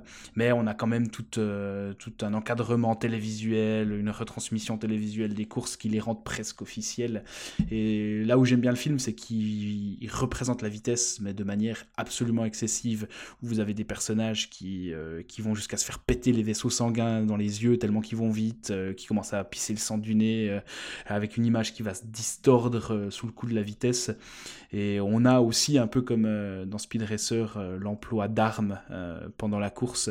Donc c'est à la fois des courses et des combats entre véhicules. Enfin, je trouve que le film, visuellement et en termes d'animation, propose quelque chose d'hyper intéressant. Alex, toi, tu as vu le film, je crois, mais il y a longtemps. Hein. ouais, je n'aurais pas grand-chose à ajouter parce que je l'ai pas revu depuis quasiment après sa, sa mise à dispo en Europe. Euh, j'avais beaucoup aimé, ouais. Il y avait une, une, une, sensation de, euh, de vitesse, surtout pour l'anime, quoi, qui était, euh, qui était assez impressionnante. Ouais. Après, il faut supporter le J-pop et puis le J-rock à, à, coin pendant, pendant les courses, quoi. mais moi, ça, me ça me déplaît pas trop. T'aimes bien Baby Metal Ouais. Donc ça passe. Donc voilà, une proposition d'animation que je trouve intéressante. Euh, et puis en plus, bah, une incursion asiatique un peu près dans le genre. Et on passe en 2010 avec un des derniers gros films dont on va parler, Talladega Nights de Ballad of Ricky Bobby, le film d'Adam McKay, euh, qui est tout simplement euh, culte. Alors Ricky Bobby, euh, c'est un film, euh, euh, écrit par Adam McKay et Will Ferrell. ça raconte l'histoire ben, du coup de, Ricky Bobby qui est, devenu un pilote de NASCAR qui gagne à peu, à absolument toutes les courses. c'est un peu, c'est un peu le prototype de l'Uber américain. Euh, qui, euh, qui est sûr de lui, qui, euh, qui, a, qui, a, qui, a, réussi à tous les niveaux de sa vie, qui a une, une, espèce de bombasse blonde en guise de femme, qui a deux fils qui s'appellent Walker et Texas Ranger. et qui, qui utilise son, son soi-disant meilleur ami pour, pour gagner euh, chacune de ces courses euh, où, les, où les deux ont, développé une espèce de tactique pour que, pour que son pote euh, l'aide à passer devant. Enfin, ça, c'est jusqu'au jour où un pilote de Formule 1 français homosexuel, joué par Sacha Baron Cohen, débarque et va le, enfin, il va le défier et il va le, il va le battre.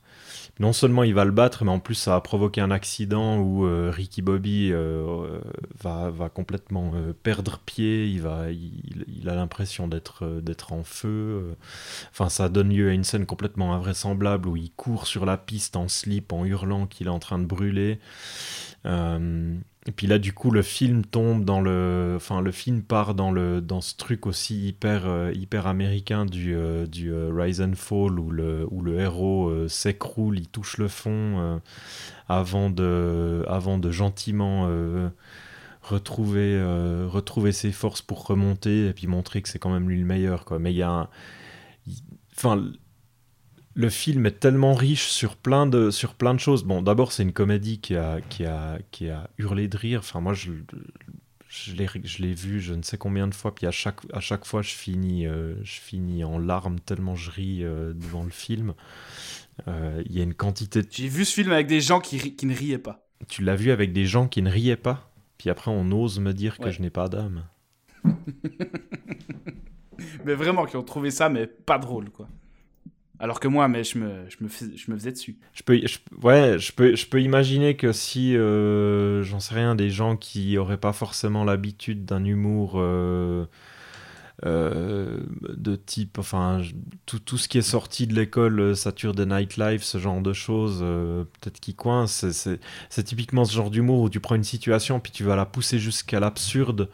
Euh, enfin, une des scènes les plus connues du film, c'est la, la, scène de la prière lors du repas en famille qui dure 20 minutes où les mecs, enfin, où, Ricky Bobby, il, il prie, euh, il Jésus en disant euh, qu'il prie le bébé Jésus, puis il, pousse le truc toujours plus loin en disant que lui, il peut pas imaginer Jésus d'une autre manière qu'en petit bébé tout potelé, tout mignon, avec ensuite sa femme qui commence à lui gueuler dessus, que non, quand même, c'est un homme, euh, il a fait des miracles. Après, tu as, ses fils qui commencent à, s'exciter, qui gueulent. Enfin, il y a toute la scène qui part d'une simple scène de repas traditionnel américain enfin encore traditionnel, la, table est recouverte de fast-food, c'est absolument n'importe quoi.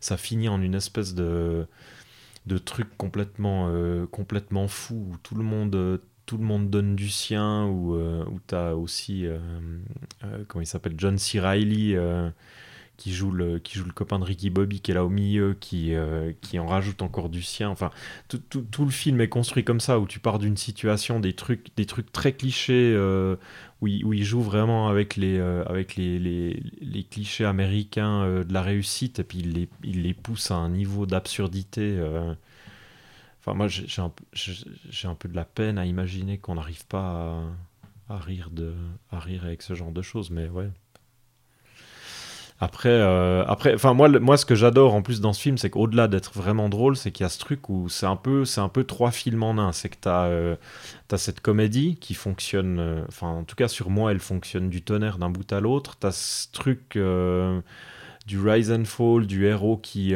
qui s'effondre, qui va, qui va remonter la pente, etc., qui est aussi super bien écrit. Parce qu'on, là aussi, le film va aller chercher un peu tous les tous les trucs euh. ouais voilà tous les stéréotypes mais en même temps il va il va les utiliser euh, il, va il va quand même les utiliser euh, de manière intelligente parce qu'il y, y, a quand même des scènes où le, où, le, où le héros se remet en piste qui, qui, fonctionne, qui fonctionne assez bien, où tu, tu es, quand même vraiment avec lui. C'est pas, tu ris pas seulement de sa situation, mais où tu as, où, as, vraiment des moments d'empathie. et puis, par, euh, par-dessus tout ça, euh, il y a quand même un film, euh, un film de course qui est, qui est techniquement et visuellement super bien réalisé. Il n'y a, a, pas énormément de courses dans le film, mais les deux, trois courses auxquelles on a droit sont, sont quand même plutôt solides pour, enfin pour le coup, pour une comédie. On pour... dire que c'est pas du tout l'intérêt premier. Ouais, c'est ça. On pourrait s'attendre à juste deux trois, deux, trois plans de bagnole, mais au final, il y a il y a une, euh, il y a une chorégraphie des courses qui est quand même, euh, qui est quand même euh, assez bien pensée, avec, avec des plans plutôt impressionnants, des, des idées de mise en scène. Enfin, il y a, il y a, pour moi, pour moi, il y a un truc qui est vraiment hyper riche dans le film où il arrive à mêler ces, tous, ces, tous ces différents niveaux, puis donner un objet, un truc hyper homogène à la sortie, quoi. Puis en plus servi par une, euh, une armée d'acteurs qui sont tous euh, qui sont en fusion d'un bout à l'autre du film. Est-ce qu'on pourrait pas aussi dire qu'il y a un film, il y a une dimension politique dans le film? Enfin, après, c'est peut-être une lecture euh, a posteriori, anachronique, parce qu'on sait qu'Adam McKay va aller vers un cinéma de plus en plus politique et carrément sérieux au final avec, avec ses derniers films. Mais dans, dans, dans sa satire de l'Amérique, il y a déjà un propos qui est limite politique, quoi. Ah ouais, ouais, complètement, complètement. D'ailleurs, il, donne, cette image d'une euh, d'une Amérique hyper virile, euh, hyper forte, hyper sûre d'elle-même. Et puis ensuite, tout d'un coup, en cours de film, il va renverser le truc, il va, il va la faire complètement euh, basculer. euh, Il y a tout qui va se renverser parce qu'elle va se faire. euh, Enfin, l'Amérique qui est représentée par, par Ricky Bobby va se faire défoncer par ce, ce pilote français homosexuel qui boit, qui boit son, son latte macchiato en pleine course.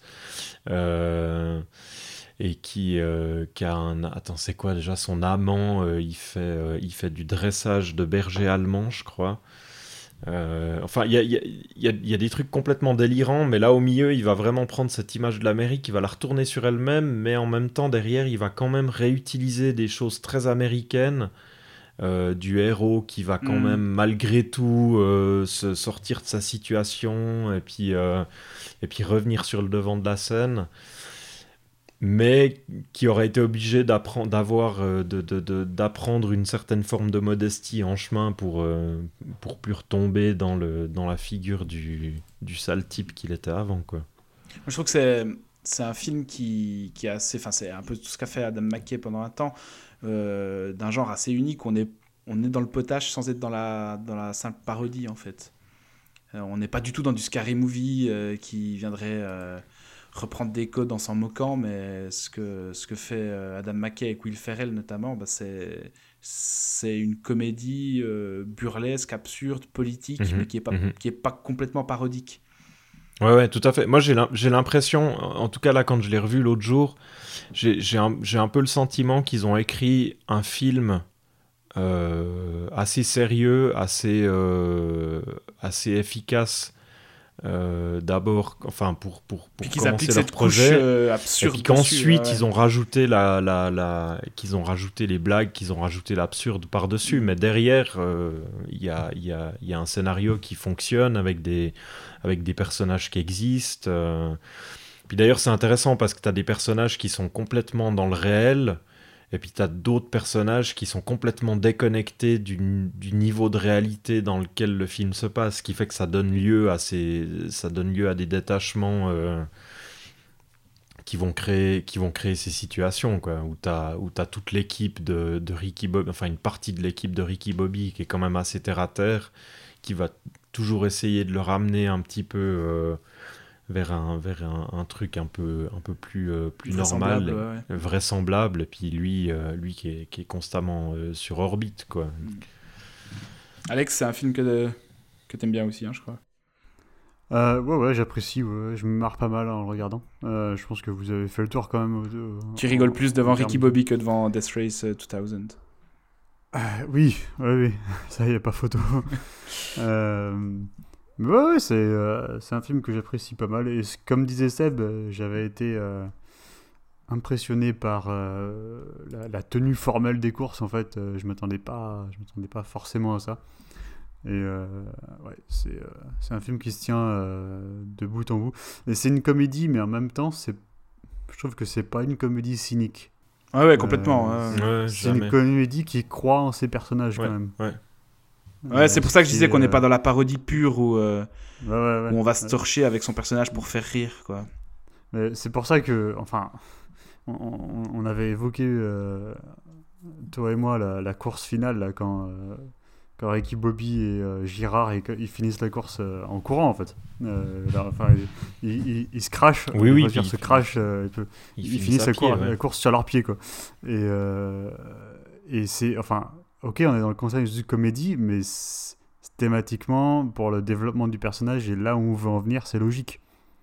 Euh, c'est pas, c'est pas gratuit, c'est pas un gag gratuit en fait. Hmm. Euh, tu vois ce que je veux Ah ouais, dire? Complètement. ouais, si- ouais, ouais. Euh, a- C'est pas du potage pour du euh, potage.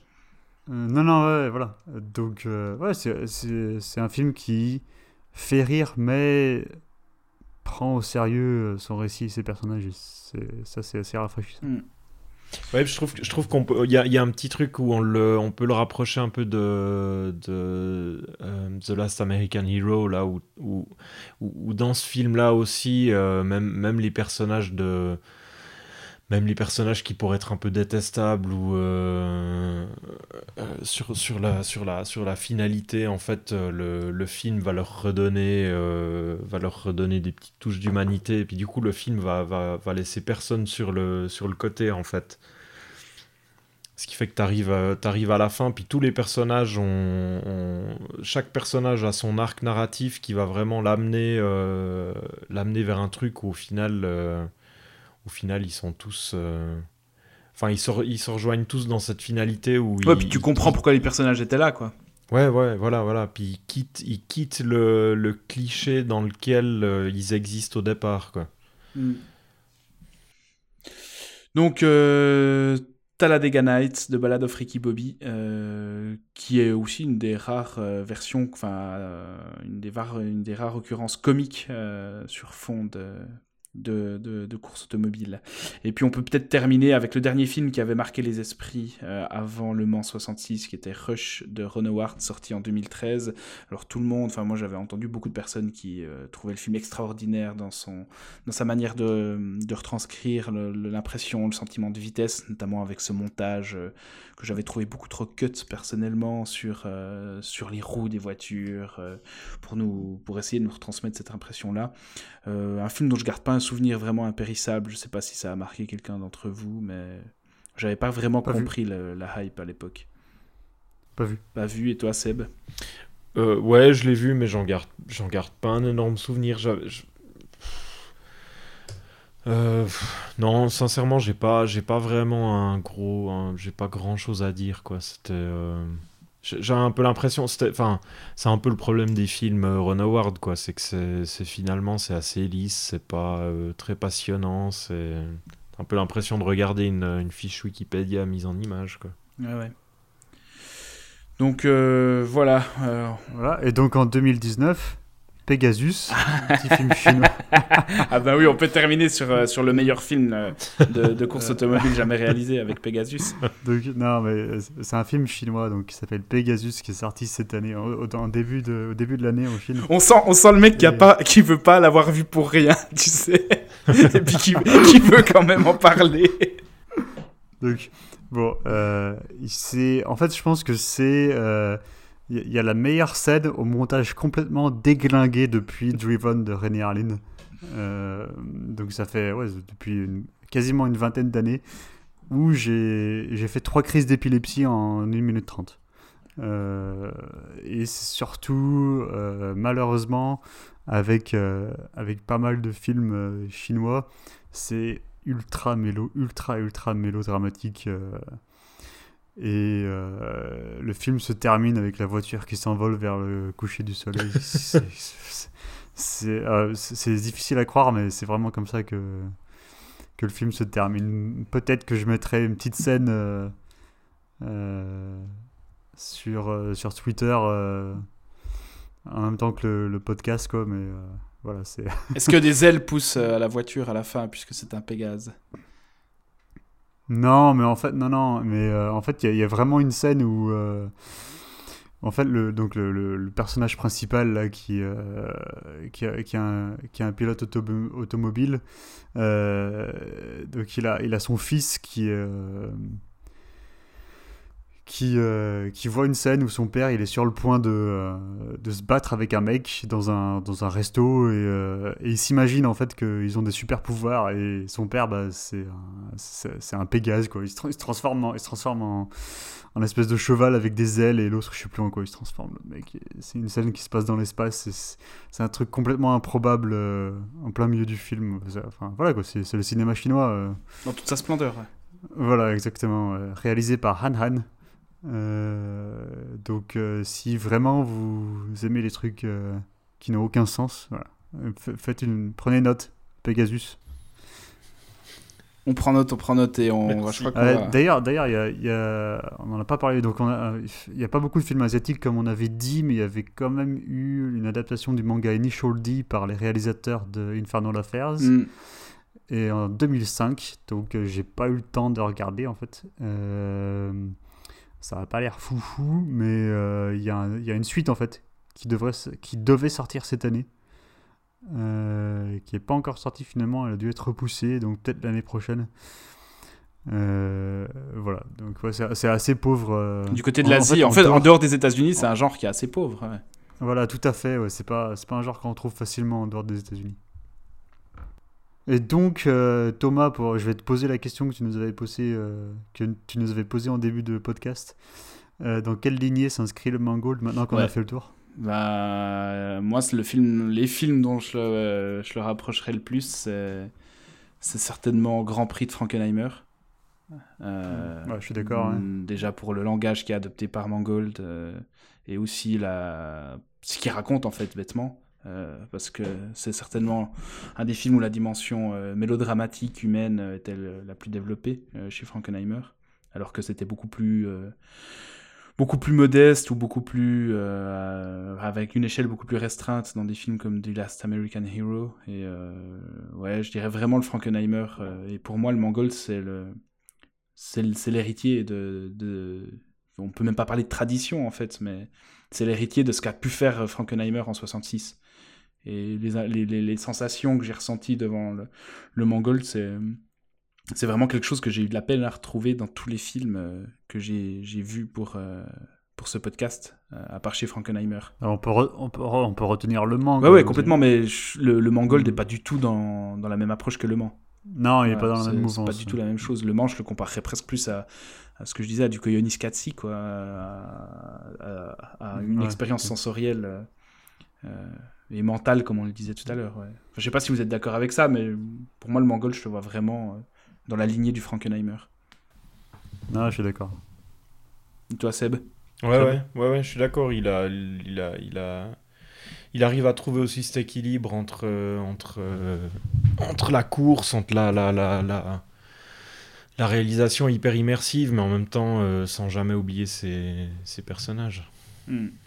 Voilà, je crois qu'on arrive au bout de ce qu'on avait à vous dire euh, sur la thématique de la course sportive au cinéma. On a fait absolument beaucoup trop long, mais on voulait quand même profiter de ce premier épisode pour instaurer une tradition, celle des conseils de fin d'épisode.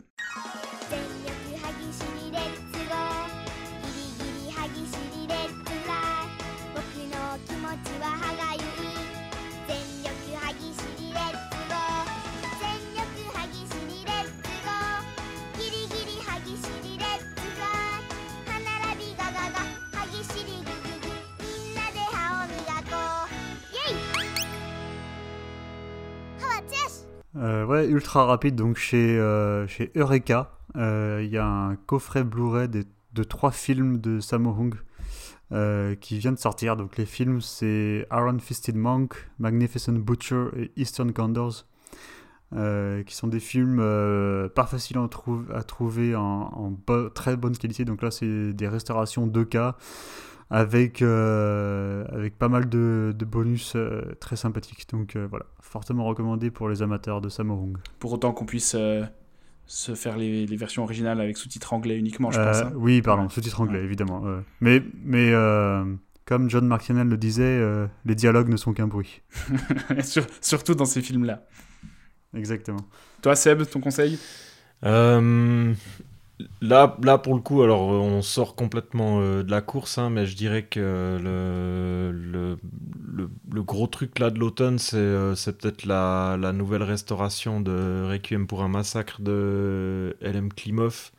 Ce film de guerre russe euh, hyper immersif où on suit, un, on suit un gamin qui déambule dans des paysages dévastés, qui se retrouve pris malgré lui dans des, combats ou qui se retrouve euh, témoin de scènes d'horreur, de massacres. C'est un, un film, euh, c'est un espèce de, de trip hallucinatoire de deux heures, euh, hyper intense, hyper dérangeant. Euh, je je l'ai pas revu depuis, depuis plus de 10 ans. Je l'avais vu dans une espèce de copie pourrie à l'époque. Mais c'est un de ces films, je l'ai vu une fois et il m'a plus lâché depuis. Donc là, je me réjouis de le revoir dans cette nouvelle, euh, cette nouvelle copie. C'est chez Potemkin. hein? Chez Potemkin, ouais, exactement. Et pour moi, alors si on veut rester dans le domaine du cinéma, il y a le nouveau coffret euh, Blu-ray euh, d'une dizaine de films de Kenji Mizoguchi qui vient de sortir avec un, un de mes films préférés de tous les temps qui est Les Contes de la Lune Vague après la pluie. Mais ce que je voulais vraiment vous conseiller, c'est, sans être très original parce que beaucoup de gens en parlent ces derniers temps, mais on sort du cinéma, c'est le nouveau jeu vidéo d'Hideo Kojima, euh, Death Stranding, et qui après avoir parlé de bagnole pendant presque 3 heures nous fait du bien parce que c'est simplement un simulateur de trekking en Islande, même si c'est censé être les États-Unis dévastés après euh, une forme de cataclysme. Et c'est euh, le jeu qui nous prouve que les quêtes FedEx peuvent être euh, intéressantes, voire palpitantes, et qui, moi, me plaît à mort parce qu'il y a une dimension ultra contemplative dans, dans le jeu où il s'agit simplement de marcher, de baliser son itinéraire, de gérer son pactage parce qu'on va porter des trucs hyper lourds pour les amener d'une base à une autre. Il y a peut-être une dimension un peu verbeuse, euh, technoscientifique, mais bon, à la Kojima, euh, qui est un peu assommante parfois. Euh, le jeu gagnerait peut-être à davantage favoriser le, simplement la, marche contemplative.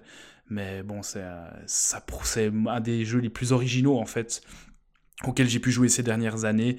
Et on y retrouve euh, Mads Mikkelsen, Guillermo del Toro, Nicolas Winding Refn ou Léa Seydoux dans, dans des rôles, puisqu'ils ont participé euh, en performance capture euh, au jeu, et notamment bah, le personnage principal qui est joué par euh, Norman Reedus. Donc, euh, ouais, un jeu euh, pour ces périodes froides et neigeuses qui est parfait pour, euh, pour prendre son temps. Le mec tranquille, il fait deux recos en fait. Ouais, ouais, la première était courte. La première était courte. Je crois que tu y joues aussi, Seb, hein, à Death Stranding. Ouais, j'ai- j'ai j'ai commencé tout juste, ouais, mais euh, j'aime beaucoup. J'aime j'aime beaucoup ces jeux euh, contemplatifs qui prennent leur temps, qui, euh, qui te stressent pas dans des situations où tu as le temps d'explorer. Tu peux euh, découvrir l'univers avant de te, te lancer. les- S'inscrit-il donc dans la lignée de Shadow of the Colossus? Euh, bah, il y a, un peu de ça, mais avec encore moins de combats, je dirais, parce que dans Shadow of the Colossus, t'as quand même. euh, L'enjeu principal, c'était quand même de se faire les colosses, de trouver des stratégies pour, euh, pour euh, gravir les colosses. Donc il y avait une dimension quand même, pas de combat, mais d'affrontement qui est très en retrait dans, dans Death Stranding. Qui, pour moi, peut-être le jeu dont- duquel je rapproché le plus, c'est le dernier Zelda, euh, Breath of the Wild, dans sa manière de gérer l'open world, de vraiment te livrer un monde immense et t'en fais ce que tu veux. Tu te balades, tu vas où tu veux et tu dois gérer ton endurance, tu dois, tu dois gérer tes trajectoires euh, parce que voilà, tu vas devoir gravir des, des, des, des réelles montagnes. Et je trouve qu'il va encore plus loin que, que Breath of the Wild sur cet aspect-là parce que dans Breath of the Wild, euh, ok, tu avais une jauge d'endurance, mais tu sentais pas la pesanteur euh, de, ton personnage, alors que là, vraiment, tu portes des trucs qui pèsent euh, des dizaines de kilos. Tu peux arriver à, un chargement de, plus de 100 kilos au début du jeu, et tu le sens vraiment, quoi. Tu sens le matos que tu portes peser sur tes épaules, et pour ça, c'est hyper fort. Donc, pour la dimension contemplative, oui, on pourrait comparer à Shadow of the Colossus, mais pour les mécaniques du jeu, je, on est quand même assez éloigné, je trouve pour répondre à ta question. Ok, merci. Donc voilà, merci de nous avoir écoutés pour ce tout premier épisode pilote euh, de Exposed. Euh, la prochaine fois, on fera beaucoup plus court, on vous le promet. On fera des sujets aussi peut-être plus ciblés, on verra ce que ça va donner à l'avenir. En tout cas, n'hésitez pas à nous faire un retour par rapport à ce que on a dit sur les films. Est-ce qu'on a oublié des films de course importants à vos yeux dont on aurait absolument dû parler?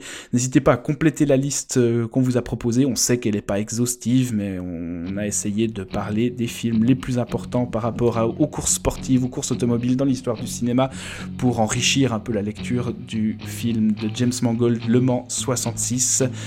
Vous pouvez euh, nous retrouver sur toutes les plateformes. Normalement, on verra sur quoi on nous balance, mais je pense YouTube, euh, on va essayer Spotify, etc.